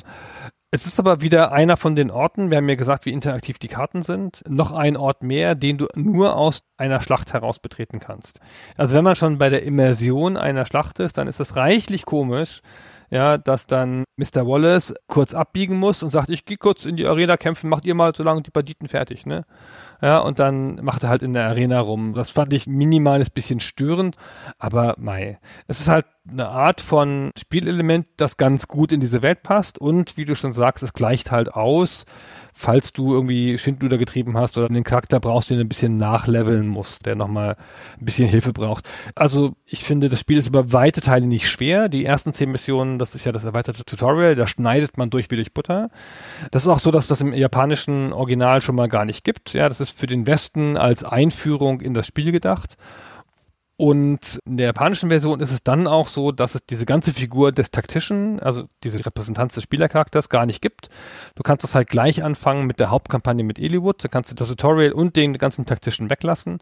Und auch in der westlichen äh, Version kannst du, wenn du es einmal durchgespielt hast, neu starten, ohne diese zehn Einführungsmissionen und auch wieder ohne den Taktischen. Allerdings beraubst du dich natürlich auch echt eines ordentlichen Spielanteils, ne? Weil ich habe es vorhin schon mal gesagt, es gibt gut 30 Missionen und noch ein paar Nebenmissionen, die dann kommen, wenn du bestimmte Voraussetzungen erfüllst. Und da Hector halt das nochmal spiegelt, was du mit Eli Wood schon gespielt hast zum Großteil, ich würde es jetzt keinem empfehlen, unbedingt das Tutorial zu skippen. Du kannst auch Erläuterungen ein bisschen reduzieren im Tutorial-Part, dann kann man das schon auch spielen. Ist jetzt nicht so, dass ich sieben Stunden lang gedacht habe, ach, es ist langweilig und nervig. Das geht schon voll klar. Es ist halt sehr einfach und jedes neue Spielelement wird so nacheinander eingeführt. Ich finde das Tutorial sehr gut. Ich habe halt nicht gecheckt, dass ein Tutorial ist die ganze Zeit und dachte so, ich bin ganz schön gut. Boah, ich bin ganz schön gut, ey, ja. Also das war schon irgendwie ganz nett, aber da das ja so voll in die Story eingebunden ist mhm. und da du ja einen interessanten Hauptcharakter hast und da auch viel drumherum passiert, hast du gar nicht das Gefühl, dass du an der Nase rumgeführt wirst durch so ein Tutorial, sondern du lernst einfach das Spiel ganz normal. Und also ich finde es besser als so ein kleines Tutorial, in dem es nur funktional dir beigebracht wird, sondern es ist halt ein leichter Einstieg in das Spiel, so eine eigene Kampagne. Ich fand das sehr gut und finde das auch als Kampagne gut. Und das Spiel bleibt aber noch eine ganze Weile einfach. Bis Mission 20 hatte ich so gar keine Schwierigkeiten und dann habe ich zum ersten Mal ganz leicht, wenn ich ein bisschen doof war, mal einzelne Figuren verloren. Und die hast du nicht wiederbelebt, dann soll ich dir jetzt glauben, indem du neu geladen hast. Also sagen wir mal so, ich habe die sympathische Pegasus-Ritterin, die auch prominent in der Handlung vorkommt und die so ein bisschen so eine japanische Klischeefigur ist, weil das so ein Mädchen ist, also offenkundig ein kleines Mädchen, ganz schüchtern, kann keine Männer angucken und alles ganz zart, aber ist natürlich eine Ritterin mit einer Lanze und kann Leute töten. So ist es ja nicht. Die habe ich, glaube ich, zwei oder dreimal hintereinander verloren. Jedes Mal, wenn ich sie eingesetzt habe, zack, tot. Und dann habe ich gesagt, so beim dritten Mal jetzt reicht's. Es muss doch ohne sie gehen. Ich habe die, glaube ich, irgendwann ehrlich gesagt nicht mehr mitgenommen. Da war ich ein bisschen enttäuscht von diese Pegasus-Reiter die sind sehr fragil, habe ich den Eindruck. Weil das sind auch immer die, die kriegen natürlich dann von den feindlichen Bogenschützen das ab. Und es ist, glaube ich, so eine der wenigen Einheiten, die sehr sensibel auf Pfeile reagiert. Ja, genau so ist das. Bogenschützen sind eh gut gegen Reiter in der Luft, davon gibt es ganz wenige. Der Gegner hat auch ein paar Pegasus-Reiter, die werden auch nicht so alt auf dem Schlachtfeld. Und du hast halt dann zwölf Figuren dabei, später bis zu 16 in der Progression der Missionen. Und du musst dir schon überlegen, wen du mitnimmst. Also da ist jetzt nicht so viel Raum für Figuren, die überflüssig sind oder die du nur hinten stehen lässt und die du nur beschützen kannst. Du hast zum Beispiel zwei Heiler, später so ab Mission 20 oder so und ich nehme immer nur einen mit zum Beispiel. Auch das ist wie so ein typischer Fall. Ich habe einen Heiler, ich habe alles getan, damit der Heiler heilt und im Level aufsteigt eine unerträglich schwache Figur, ja, kann sich im Kampf natürlich nicht wehren, ist ja klar, ist ja eine typische Funktion, der muss ja hinten stehen, hat nicht so viel Reichweite. Ich muss die Leute zurückhalten oder zurückkommen lassen manchmal, weil meine harten Jungs, die reiten auch auf Pferden, ne, und so, dann reiten nach vorne, prügeln sich schon lange mit dem Gegner und der Heiler keuch keuch, geht da zu Fuß hinterher, dann muss der Ritter, der verwundet ist, schon wieder zurücklaufen und sich heilen lassen. Und dann gab es irgendwann ja einen Briten, einen Heiler, und dann habe ich den ersten nicht mehr benutzt. Hm. Bei den Heilern, das ist so ein typisches Ding bei diesen Spielen. Ich erinnere mich dran, dass bei Shining Force das mich auch hier und da gestört hat, dass es so bestimmte Einheiten gibt, die einfach sehr langsam vorankommen und du ständig auf die warten musst. Das ist hier tatsächlich genauso, was ich dann da immer gemacht habe. Es gibt in Fire Emblem noch ein Feature, das ist auch eine Aktion. Das können viele Figuren ausführen oder wahrscheinlich fast alle mit Ausnahme des Händlers, die nennt sich Rescue. Hast du das mal eingesetzt? Das ist so toll. Die einen Charakter verleibt sich einen anderen Charakter ein, um ihn temporär vom Spielfeld zu nehmen und ihn natürlich davor zu beschützen, eliminiert zu werden. Man kann ihn dadurch aber eben auch transportieren auf dem Schlachtfeld. Es hat auch Nachteile. Also zum einen natürlich, du hast eine Figur weniger in der Zeit und du hast auch einen gewissen Malus für die Figur, die eine andere Figur rumschleppt. Aber man kann das theoretisch als Transport Mechanismus benutzen, um solche Einheiten auch mal schneller irgendwo von A nach B zu kriegen. Und das habe ich tatsächlich hier und dann auch mal gemacht. Ich habe es weniger in der Rescue-Funktion benutzt als eher für andere Zwecke tatsächlich. Ich finde, das ist so eine super Funktion. Und das ist auch mit die wichtigste Funktion im Spiel, finde ich, von den Sachen, die die Charaktere machen können, weil ich habe das ständig benutzt. Also wirklich ständig, wie das halt bei solchen Spielen so ist. Die Figuren können mit 100% ihrer Stärke zuschlagen, auch wenn sie nur noch 1% ihrer Punkte haben. Das heißt, du musst dafür sorgen, dass jemand stirbt. Ja, wenn du halt drei Gegner hast, dann schlagen natürlich alle deine Leute auf den einen, damit der tot ist und erst dann nimmt man sich den anderen vor. Das ist ja nicht so realistisch. In der richtigen Schlacht würde man das ja vielleicht nicht so machen. Aber da ist das so. Und der Gegner macht das auch so. Ja, der schlägt ja dann automatisch immer auf deine zurück, die schon verwundet sind. Und was dir halt ganz oft passiert ist, du greifst jemanden an, du verkalkulierst dich ein bisschen, also ich verkalkuliere mich ein bisschen, schlage zu, kriegst dann ordentlich zurück, ist wenig Zufall dabei, ne? Kannst schon immer ganz genau ausrechnen, wie viele Punkte die schlagen. Zeigt das Spiel dir auch vorher an. Also wie viel Schaden du nehmen wirst. Und kriegst es dann ordentlich zurück und hab noch zwei Hitpoints. So, und ich weiß, wenn ich jetzt meine Runde normal beenden würde, dann ist der Charakter hin. Ja, der erste Gegner sucht den auf und haut den, weil er das sieht. Der sieht ihm an der Nasenspitze an, dass er noch zwei Hitpoints hat. Und dann schicke ich den nächsten hin und mache Rescue und dann steckt er den in die Tasche. Oder die Metapher ist, glaube ich, er setzt ihn hinter sich aufs Pferd, wenn das irgendwie geht, ja. Und dann ist der sicher vor allen Gefahren. Und das ist so super, weil du damit Fehler ausgleichen kannst, die du machst. Und auch strategische Schwachpunkte in deiner Formation wieder besetzen kannst. Da du ja immer Gegenschaden kriegst, wenn du angreifst, es sei denn, du schlägst ihn mit dem ersten Schlag sofort tot, dann musst du manchmal deine Leute damit rausnehmen, damit du nicht ständig Leute verlierst. Gerade wenn sich mehrere deiner Jungs um einen starken Gegner drehen, ja, dann sind die nach ihrer Runde ja schon so schwach, dass der Gegner sie töten kann. Mir ist es tatsächlich mal passiert, da war ich noch nicht so sensibilisiert dafür, darauf zu achten, dass ein Charakter, der eigentlich sehr gut war im Kampf, der stand ziemlich weit vorne und dann hat er angegriffen und danach war sein Schwert kaputt. Ach ja, auch das noch. Weil nämlich alle Waffen und nicht nur die Waffen, sondern auch die Magie also ein Magier zum Beispiel, der beherrscht nicht per se den Heilzauberspruch und hat 87 Magiepunkte, sondern er hat in seinem Inventar den Zauberspruch Heal und den kann er 35 Mal benutzen. Und bei jeder Benutzung baut sich das um eins ab. Und irgendwann stehst du da und kannst nicht mehr zaubern, bevor du nicht in den Laden gehst und dir 35 neue Einheiten Heilzauberspruch kaufst. Und genauso ist es bei den Waffen. Da musst du halt auch immer ein Auge drauf haben, die nutzen sich ab und das ist auch ein Feature, da bin ich kein Fan von. Das hat mir auch das ganze Breath of the Wild von Zelda verlitten, dass die dummen Schwerter da kaputt gehen und ich mag das einfach nicht. Und dann stand ich auf jeden Fall da, hab gekämpft, gedacht, super cool, ich mach die alle platt und dann ist das Schwert kaputt und dann musste ich den mit einer anderen Einheit retten und da vom Schlachtfeld nehmen, damit ihm irgendjemand anderes, der vielleicht noch ein Schwert im Inventar hat, wieder neues gibt. Und das ist später auch was, du hast vorhin schon mal angesprochen, dass wenn die Figuren ein bestimmtes Level erreichen, man sie in der Klasse upgraden kann. Das bringt nicht nur halt so einen typischen Statusboost, sondern ganz oft auch die Fähigkeit, dass eine Einheit, die vorher nur Schwerter benutzen konnte als Beispiel, dann auch Äxte benutzen kann.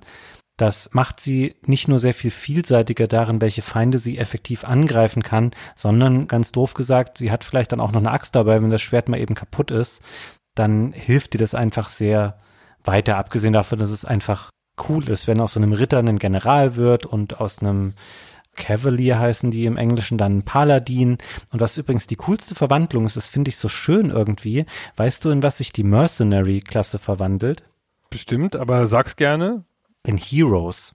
Ach so, ja, genau. Und das finde ich so schön, weil Mercenaries ist ja einer immer so der, geringschätzigsten Namen für eine Klasse, das sind halt Söldner, die haben keine Ehre und das sind einfach nur Leute, die für Geld andere umbringen und wenn du die weiterentwickelst, dann wird daraus ein Hero. Das hat so was Positives und dann hat man auch das Gefühl, man entwickelt diese Gruppe insgesamt zu was Besserem im wahrsten Sinne des Wortes weiter, deswegen fand ich das so schön. Das ist ein Held, ist einer von uns dann. ja, das ist schon schön. Das ist nicht zu unterschätzen, dass die Waffenfähigkeiten versatiler werden mit den zunehmenden Leveln, weil wir haben ja gesagt, wir haben ja diesen schlimmen Waffentriangel. Das heißt eigentlich, du musst von jeder Waffe eins dabei haben, wenn dein Charakter es theoretisch könnte. Und wenn er zwei von dreien kann, muss er zwei Waffen dabei haben. Und wenn er nur eine hat, hat er halt Pech gehabt, ja. Weil du musst auch wirklich dann, aha, die Gegner hat eine Axt, da nehme ich das Schwert und stecke die Lanze wieder weg. Die Ritter wechseln ständig zwischen den Waffen, damit sie den meisten Schaden anrichten. Und wenn da noch eine dazukommt und du dann noch die Axt dazu machen kannst, dann kannst du dich auch plötzlich gegen Leute mit Lanzen wehren. Und das macht schon einen riesen Unterschied. Das ist aber auch ein weiteres kleines taktisches Element. ist jetzt nichts, was jetzt dir Mühe macht oder wo es besondere Intelligenz für braucht, da musst du halt ein bisschen drauf achten. Noch ein Wort zu den sich zerstörenden Waffen. Ich finde das auch einfach in jedem Spiel, in dem ich das bislang hatte, ein doofes Feature, weil es nicht wirklich ein spielbestimmendes Feature ist oder das Spiel anders macht oder dich zu anderem Verhalten zwingt, sondern weil es nur so ein Buchhalter-Feature ist. Ja, es ist nur so eine Verwaltung, du musst das halt ein bisschen mitführen, was kaputt geht. Und hier habe ich mich jetzt richtig geärgert, weil es sogar so ein bisschen gegen das Narrativ geht, ja, weil die Lin am Anfang kriegt die dieses besondere Schwert, das Manikati, vererbt oder ich weiß gar nicht mehr, irgendwas, ja. Also gibt es eine richtige Zwischensequenz für, wo sie das hochhält und das leuchtet. Und das ist toll. Das ist ihr Schwert. Das gehört ihr. Das ist ein Teil von ihr. Aber was ist? Nach 35 Schlägen ist es halt auch kaputt. Und dann bricht ihr das Manikati kaputt. Dann muss sie ein normales Schwert nehmen oder ein anderes tolles, ja. Aber, also, das hat mich echt geärgert. Was soll das denn? Ja, dann sollen sie wenigstens coole magische Charakterschwerter machen, die dagegen immun sind. Ich hatte das Gefühl, diese Spezialwaffen, die manche Charaktere erlangen können, im Grunde sind die dafür gedacht, dass man die sich für die Bosse aufhebt, weil die Bosse oft auch selber erstaunlich viel Schaden anrichten können. Das heißt, man möchte die nicht so oft attackieren, sondern mit möglichst wenigen Schlägen platt machen. Und dann ist es gut, wenn man sich diese Waffen aufhebt und gegen die Standardfeinde, die sind oft auch signifikant schwächer als man selbst. Das heißt, es macht nicht so einen bedeutsamen Unterschied, ob du jetzt dein Superschwert nimmst, was dir vererbt wurde, oder das, was du dir von einer Stunde im Laden um die Ecke gekauft hast. Die sind nicht gleichwertig, aber es ist nicht so ein großer Unterschied. Viel wichtiger ist, dass man auf andere Aspekte noch achtet. Es gibt natürlich auch so einen Grundstock an Charakterwerten, der existiert. Und da ist mir aufgefallen, wie wichtig zum Beispiel dieser Geschwindigkeitswert ist. Weil wenn ein Charakter einen ausreichend großen Vorsprung hat in diesem Segment gegenüber dem Feind, den er angreift, dann kann er in der Runde auch zweimal attackieren. Das heißt, er schlägt, er kriegt einen Gegenangriff und greift dann noch ein zweites Mal an. Und auch das ist einfach unglaublich wichtig, weil es wie ein kompletter Zug ist, der dir geschenkt wird, was du sonst auf komplette zwei Runden verteilen müsstest, läuft hier in eine ab und es entscheidet gerade in frühen Spielphasen diese schnellen Charaktere, die da entsprechend einen hohen Wert haben, die sind dann noch extrem wichtig, weil du einfach sehr viel schneller die Feinde abräumen kannst auf der Karte. Das entscheidet tatsächlich ganze Schlachten manchmal, ja, oder ganze Phasen einer Schlacht. Wenn du die vorne stehen hast, dann räumen die halt alles weg. Aber wie gesagt, wenn du dann nur diese coolen Charaktere, von denen du hier ein paar hast, wenn du die benutzt, dann leveln die anderen nicht mit und dann brauchst du doch mal den Dieb und den hast du dann die ganze Zeit lang nicht verwendet und dann kann der gar nichts auf dem Schlachtfeld und dann muss er die ganze Zeit beschützt werden, weil er nur 13 Hitpoints hat. Ja, also da muss man schon so ein bisschen aufpassen, dass man alle mal vorkommen lässt und auch sich die Schlachten so überlegt, dass man die Charaktere so einsetzt, dass sie dazu passen. Also klassisches Beispiel ist halt der Dieb, den du wirklich in vielen Schlachten einfach nicht brauchst. Es gibt aber ein paar Schlachten, da brauchst du ihn und wenn du ihn da nicht dabei hast, ist es alles doof, dann kannst du die Schlacht nochmal anfangen in diesem Schlachtenvorbereitungsbildschirm siehst du ja, wie die Karte aussieht. Und es gibt ein paar Schlachten, die finden in Gebäuden statt, in Burgen, also in Räumen. Ja, und das sind halt oft Schlachten, die haben Türen und Truhen, die kann der Dieb öffnen. Es gibt immer noch andere Wege, ja, du kannst auch Schlüssel finden und es gibt auch manchmal Gegenstände, die, die Türen aufmachen können.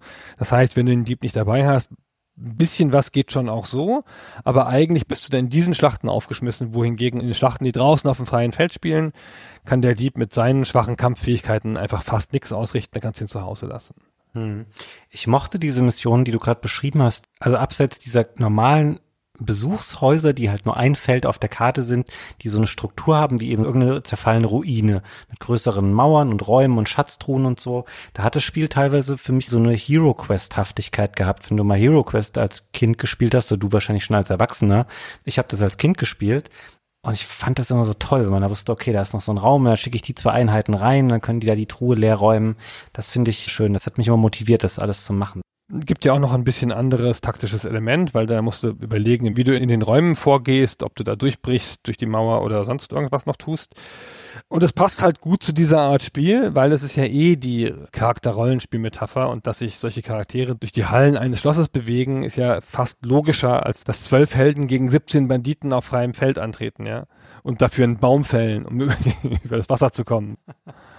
Ich wollte noch mal einen Punkt, das habe ich eben vergessen, als ich über diese Statuswerte gesprochen habe oder über das, was dir das Spiel auch vorab schon verrät in so einer Voraussage, wie wird dieser Kampf ablaufen.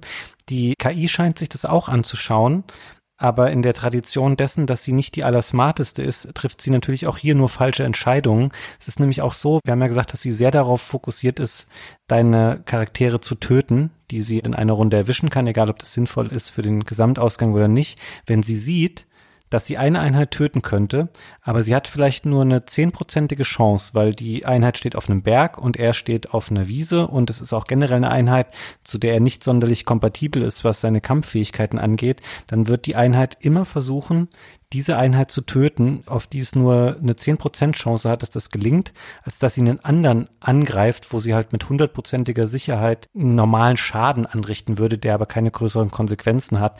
Und das ist manchmal auch ein bisschen albern, weil ich hatte ein, zwei Situationen, wo ich dachte, ja, shit, das hast du falsch gemacht. Und es ist natürlich auch immer dieses unangenehme Gefühl der Taubheit, was sich in so einem Spiel einstellt, wenn man denkt, okay, das hast du jetzt schön falsch gemacht, jetzt lädst du mal gleich neu. Und dann macht die KI halt in der nächsten Runde einfach was richtig Dummes, weil es einfach eine Aktion ausführt, die wahnsinnig unwahrscheinlich ist, dass sie Erfolg haben wird. Und das ist dann oft auch so. Also ich habe das Gefühl, dass es sehr häufig zu diesen Miststegen kommt. Also nicht wie der deutsche Mist, sondern wie englische verpasste Schläge. Da hat die KI so ein Fable für, solche Sachen auszuführen. Und das rettet dir oft nochmal den Hintern in diesen Missionen. Ja, die KI braucht schon, damit sie überhaupt mal in den Schlachten gefährlich wird, eine starke Asymmetrie und einfach viel mehr Leute. Aber wie gesagt, ich finde, das macht nicht so richtig schlimm was. Das hat lauter kleine Mechaniken, die du theoretisch exploiten kannst. Wenn du das auch weißt, du stellst auf Charaktere als Lockvogel hin und dann arbeiten sich daran ab, so wie du das eben beschrieben hast. Und das ist halt ein bisschen ein mechanisches Vergnügen. Ich finde, solche Spiele sind ja eh nicht so immersiv. Und ich habe dazu auch in keiner Minute so ein Schlachtengefühl, ja, schon gar nicht bei so einem taktischen Spiel auf so einem kleinen Bildschirm, sondern das ist halt so ein Knobelspiel. Welche Mechanik kann ich exploiten? Wo macht der Gegner was Doofes? Ich räume jetzt erstmal alle weg und dann, wenn die Karte leer ist, gucke ich mir die Karte nochmal ganz genau an. Das ist ja alles, was man in einer Schlacht nicht tun würde. Und hier ist es aber angemessenes Verhalten und ich finde auch das Ausoptimieren von Erfahrungspunkten und so, wie intensiv du das jetzt auch immer machst, das gehört schon zu so einer Art Spiel ein bisschen dazu, finde ich. Ja, du hast es durch deine Beschreibung, da du das jetzt so als Knobelspiel immer beschrieben hast, das trifft dir echt ausgesprochen gut zu. Es ist wirklich so ein, du versuchst für dich dieses Rätsel, was diese jeweilige Karte darstellt, einfach optimal anzugehen und das dann so runter zu exerzieren, damit du das einfach perfekt schaffst. Das trifft hier ganz, ganz stark auf dieses Spiel zu. Und ich habe ein bisschen das Gefühl, das klingt jetzt alles vielleicht nicht so berauschend, aber trotzdem macht mir das Spiel wahnsinnig viel Spaß. Und ich versuche gerade noch für mich rauszufühlen, wie würde ich das jetzt jemandem erklären, warum mir das eigentlich so viel Spaß macht. Es ist ein bisschen wie bei Dark Omen. also auch das übrigens mit dem Rausknobeln ist ein bisschen wie bei Dark Omen. Dark Omen ist ja, wie sich Christian episch beschwert hat in der Folge, ein Spiel, wo du stark davon profitierst, wenn du dir einmal eine Mission anguckst, dich massakrieren lässt und dann mit dem ungefähren Wissen, was passieren wird und wo der gegnerische Hauptangriff stattfindet und so weiter, dann das nochmal spielst. Und hier ist es auch ein bisschen so an ein paar Stellen. Manchmal macht das Spiel was Überraschendes, das ist gut zu wissen. Aber wie gesagt, es ist ja eh so ein bisschen knobelhaftig.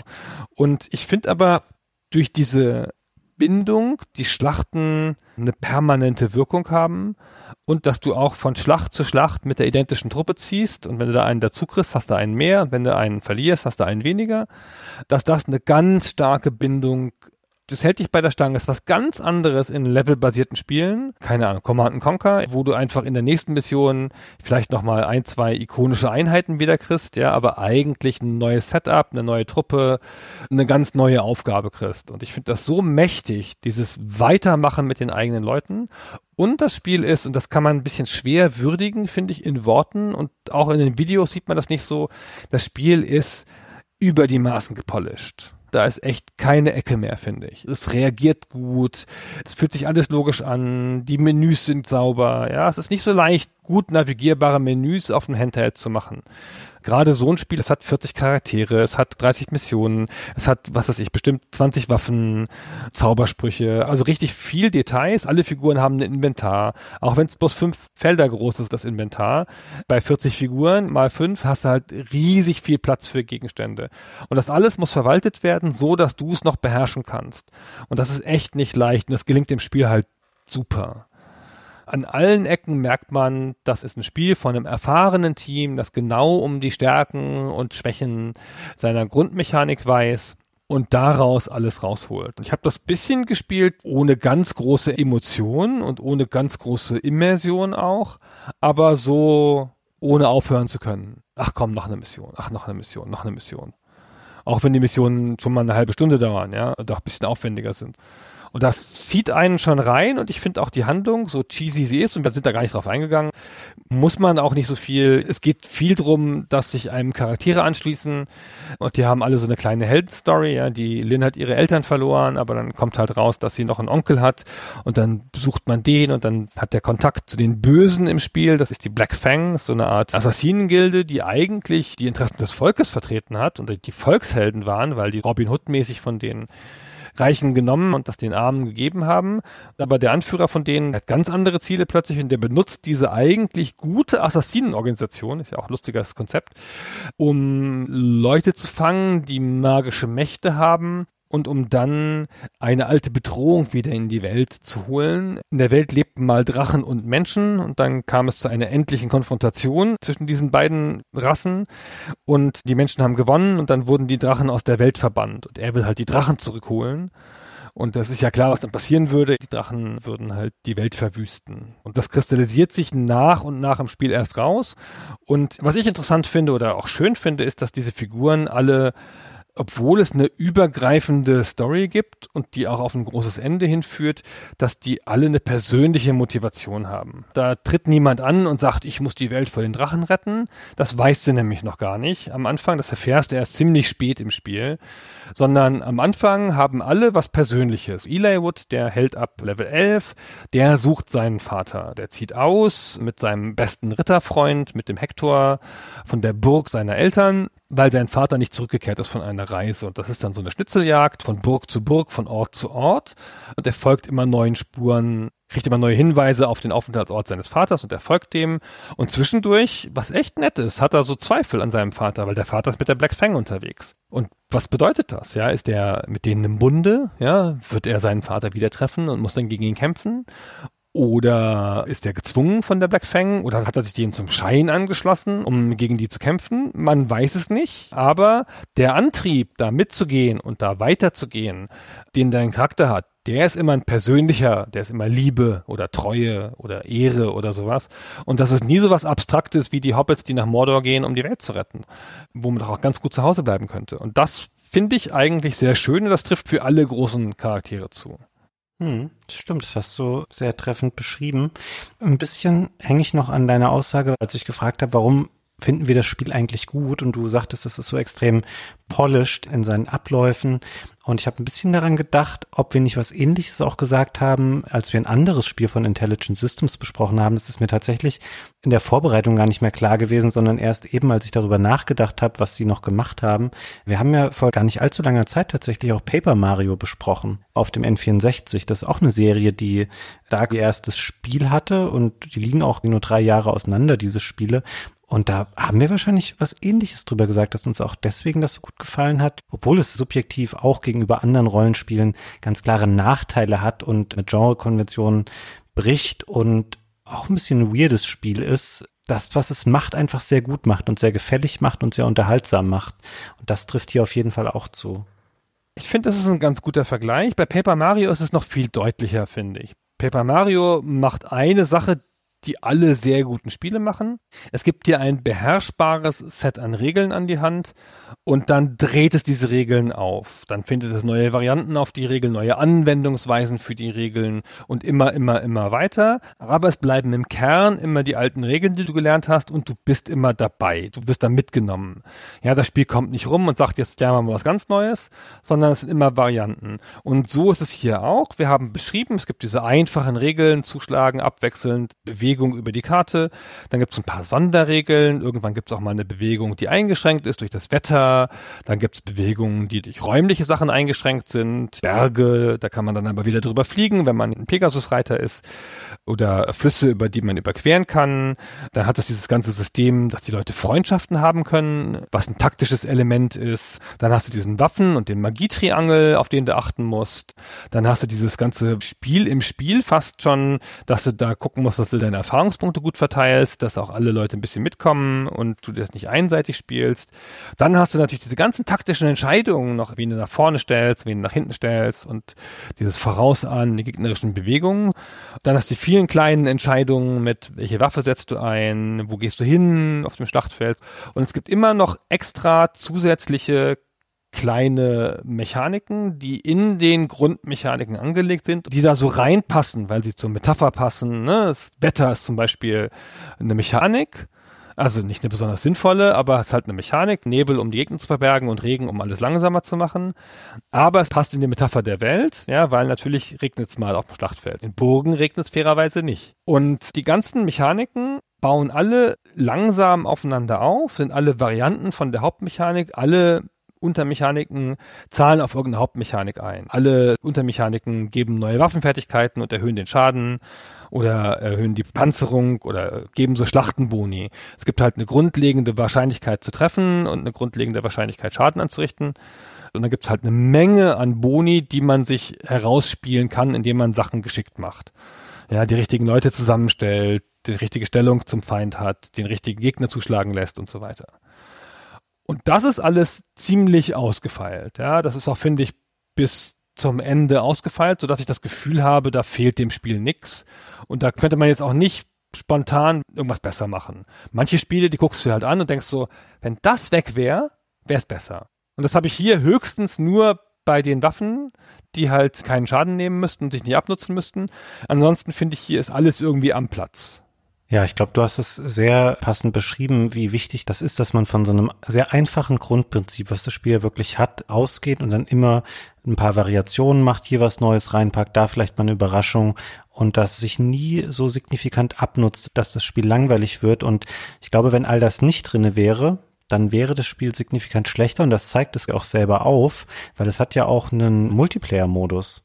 Das ist was, was ich nie in einem signifikanten Umfang mal ausprobiert habe, weil das auch, wie das bei Handheld-Spielen häufig ist, dieses Szenario, vier Leute kommen irgendwo mit ihrem Handheld zusammen und haben viermal das gleiche Spiel und spielen das gegeneinander. Das ist ein bisschen an der Realität vorbeigedacht in den meisten Leben von erwachsenen Menschen. Der Multiplayer-Modus zeigt hier auch, das eigentliche Konzept wäre es einfach nur so dröge da und hätte nicht all diese vielen kleinen Facetten, wäre es nicht so toll. Weil du hast hier bis zu vier Spieler, die können sich aus ihren Figuren, die sie halt haben, aus ihren Solospielen fünf Leute rauswählen, die werden auf eine Karte geworfen und dann hauen die sich einfach so lange, bis keiner mehr steht. Und das ist super dröge. Das ist nichts Besonderes. Ich habe keine einzige Quelle gelesen, die gesagt hat, ja, der Multiplayer-Modus, der war richtig toll, sondern alle so, nö, das hätten sie auch mal weglassen können. Und da ist dann der Beweis tatsächlich auch innerhalb des Spiels selber erbracht, wie gut und wie variantenreich und schlau und mit netten Details versehen eben das Spiel als solches in seiner Solo-Kampagne ist. Man sieht hier, dass das Spiel in der Grundmechanik halt deswegen funktioniert, weil es diese gestagten, geskripteten Missionen hat. Die KI weiß, was du hast und ist dann so gebaut, dass es für dich eine interessante Erfahrung ist. In diesen Multiplayer-Modi ist es ein bisschen random, weil du halt nicht weißt, was der Gegner so an Charakteren dabei hat.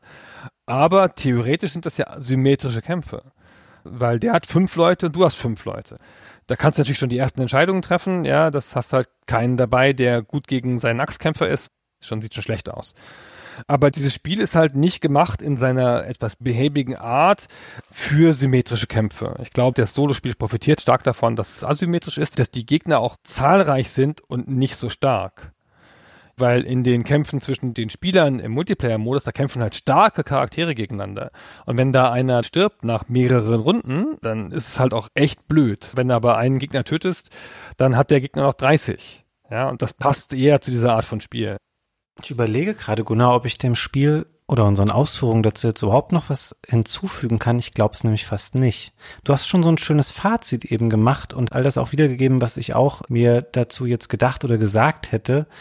Ich finde aber, wenn wir über ein Spiel wie Fire Emblem sprechen, äh, machen wir uns nichts vor, wir werden so schnell nicht über ein weiteres Spiel der Reihe sprechen. Wir müssen fast noch mal einen kurzen Abriss dazu machen, wie hat diese Serie, die sich dann mit dem siebten Spiel in den Westen getraut hat, eigentlich weiterentwickelt und welche Rolle spielt die heute? Weil die Serie hat tatsächlich eine ganz interessante Entwicklung genommen und man kann nicht sagen, dass sie danach ein ewig strahlender Dauerbrenner war. Im Gegenteil, das war tatsächlich schon mal kurz davor, irgendwann völlig abgesägt zu werden. Hast du das noch weiter verfolgt, so über die GBA-Zeit hinaus? Nee, ich habe den zweiten GBA-Titel noch gespielt und dann in die meisten mal reingeguckt und ich würde mich nicht trauen, das zu bewerten, aber mein Gefühl ist, dass das der beste Teil war, der erste oder zweite GBA-Teil. Also es hat natürlich dann eine 3D-artige Grafik angenommen. Es kam ja noch auf dem GameCube und auf der Wii und dass das so dem Spielprinzip nichts hinzugefügt hat, was dem Spielprinzip vorher gefehlt hatte. Das war schon in sich geschlossen und fertig, so wie es auf dem GBA war. Hm.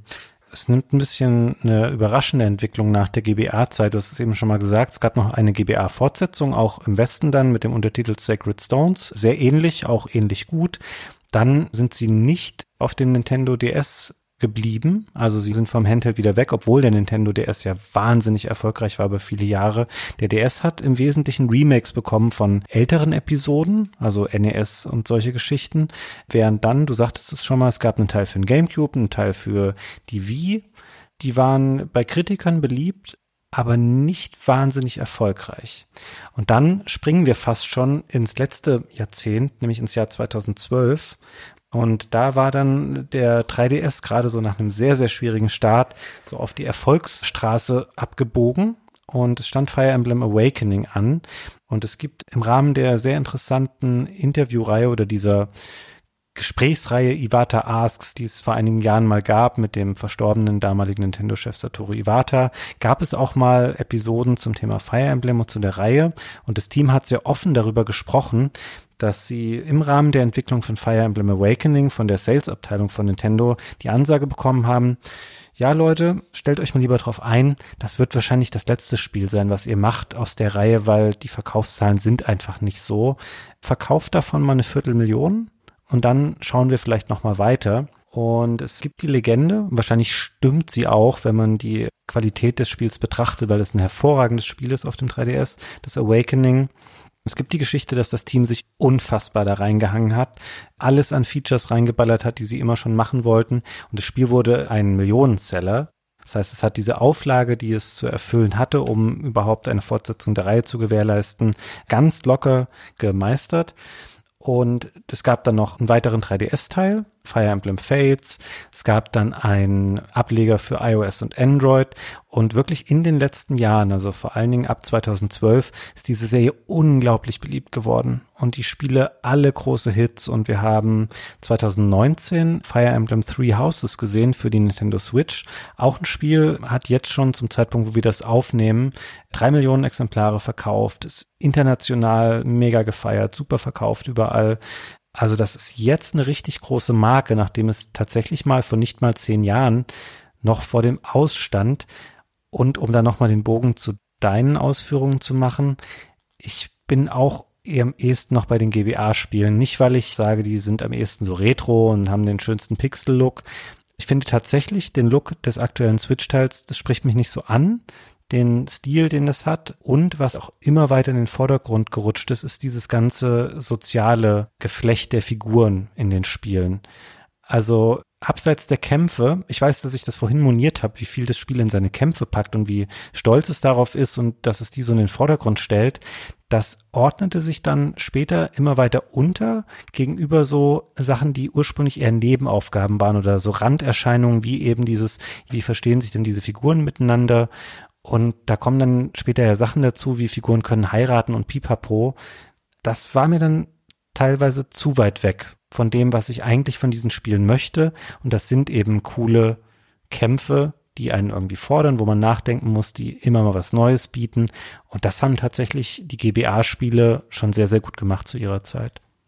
Ich finde auch, dass es eine Serie ist. Ich finde auch, dass es ein Spielprinzip ist, das gut auf Handhelds passt wir sehen ja jetzt auch so ein bisschen auch in der Wiederkehr, dass es erfolgreich war, vor allen Dingen auf dem DS und auf der Switch jetzt und für Nintendo-Verhältnisse wahnsinnig erfolgreich auf Mobile. Das Mobile-Spiel Fire Emblem Heroes hat alleine auf iOS alleine im letzten Monat vier Millionen Umsatz gemacht. Da musste eine Menge DS-Module für verkaufen, ja, und das war ein Monat. Und das hat natürlich den Monat davor auch schon mal vier Millionen gemacht und den Monat davor auch. Das ist ein Spiel, das ist drei Jahre alt und macht noch Millionen Umsatz im Monat, allein auf iOS. Android kommt ja noch dazu.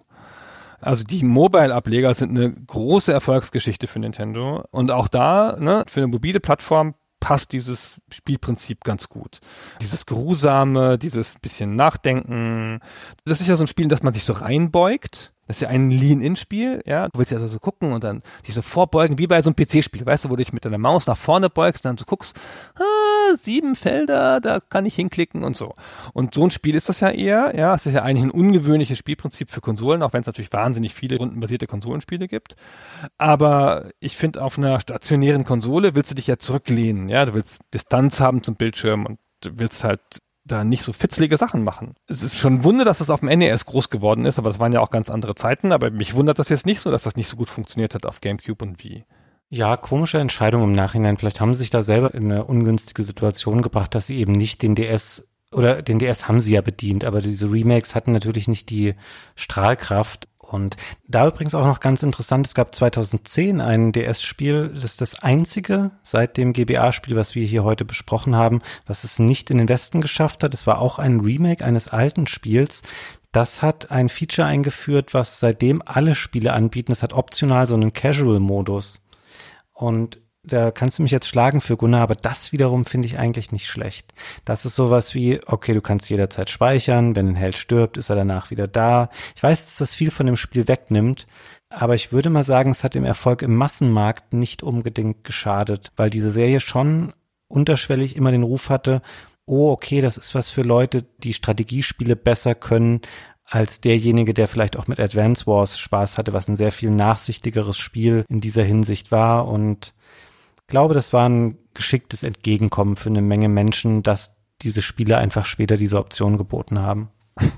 Ja, du lachst. Musste ich bei mir nicht entschuldigen. Ich habe mich damit indirekt auch bei unseren Hörern ein bisschen entschuldigt. Ich bin der Meinung, dass wenn du ein Spiel gekauft hast, kannst du damit machen, was du willst.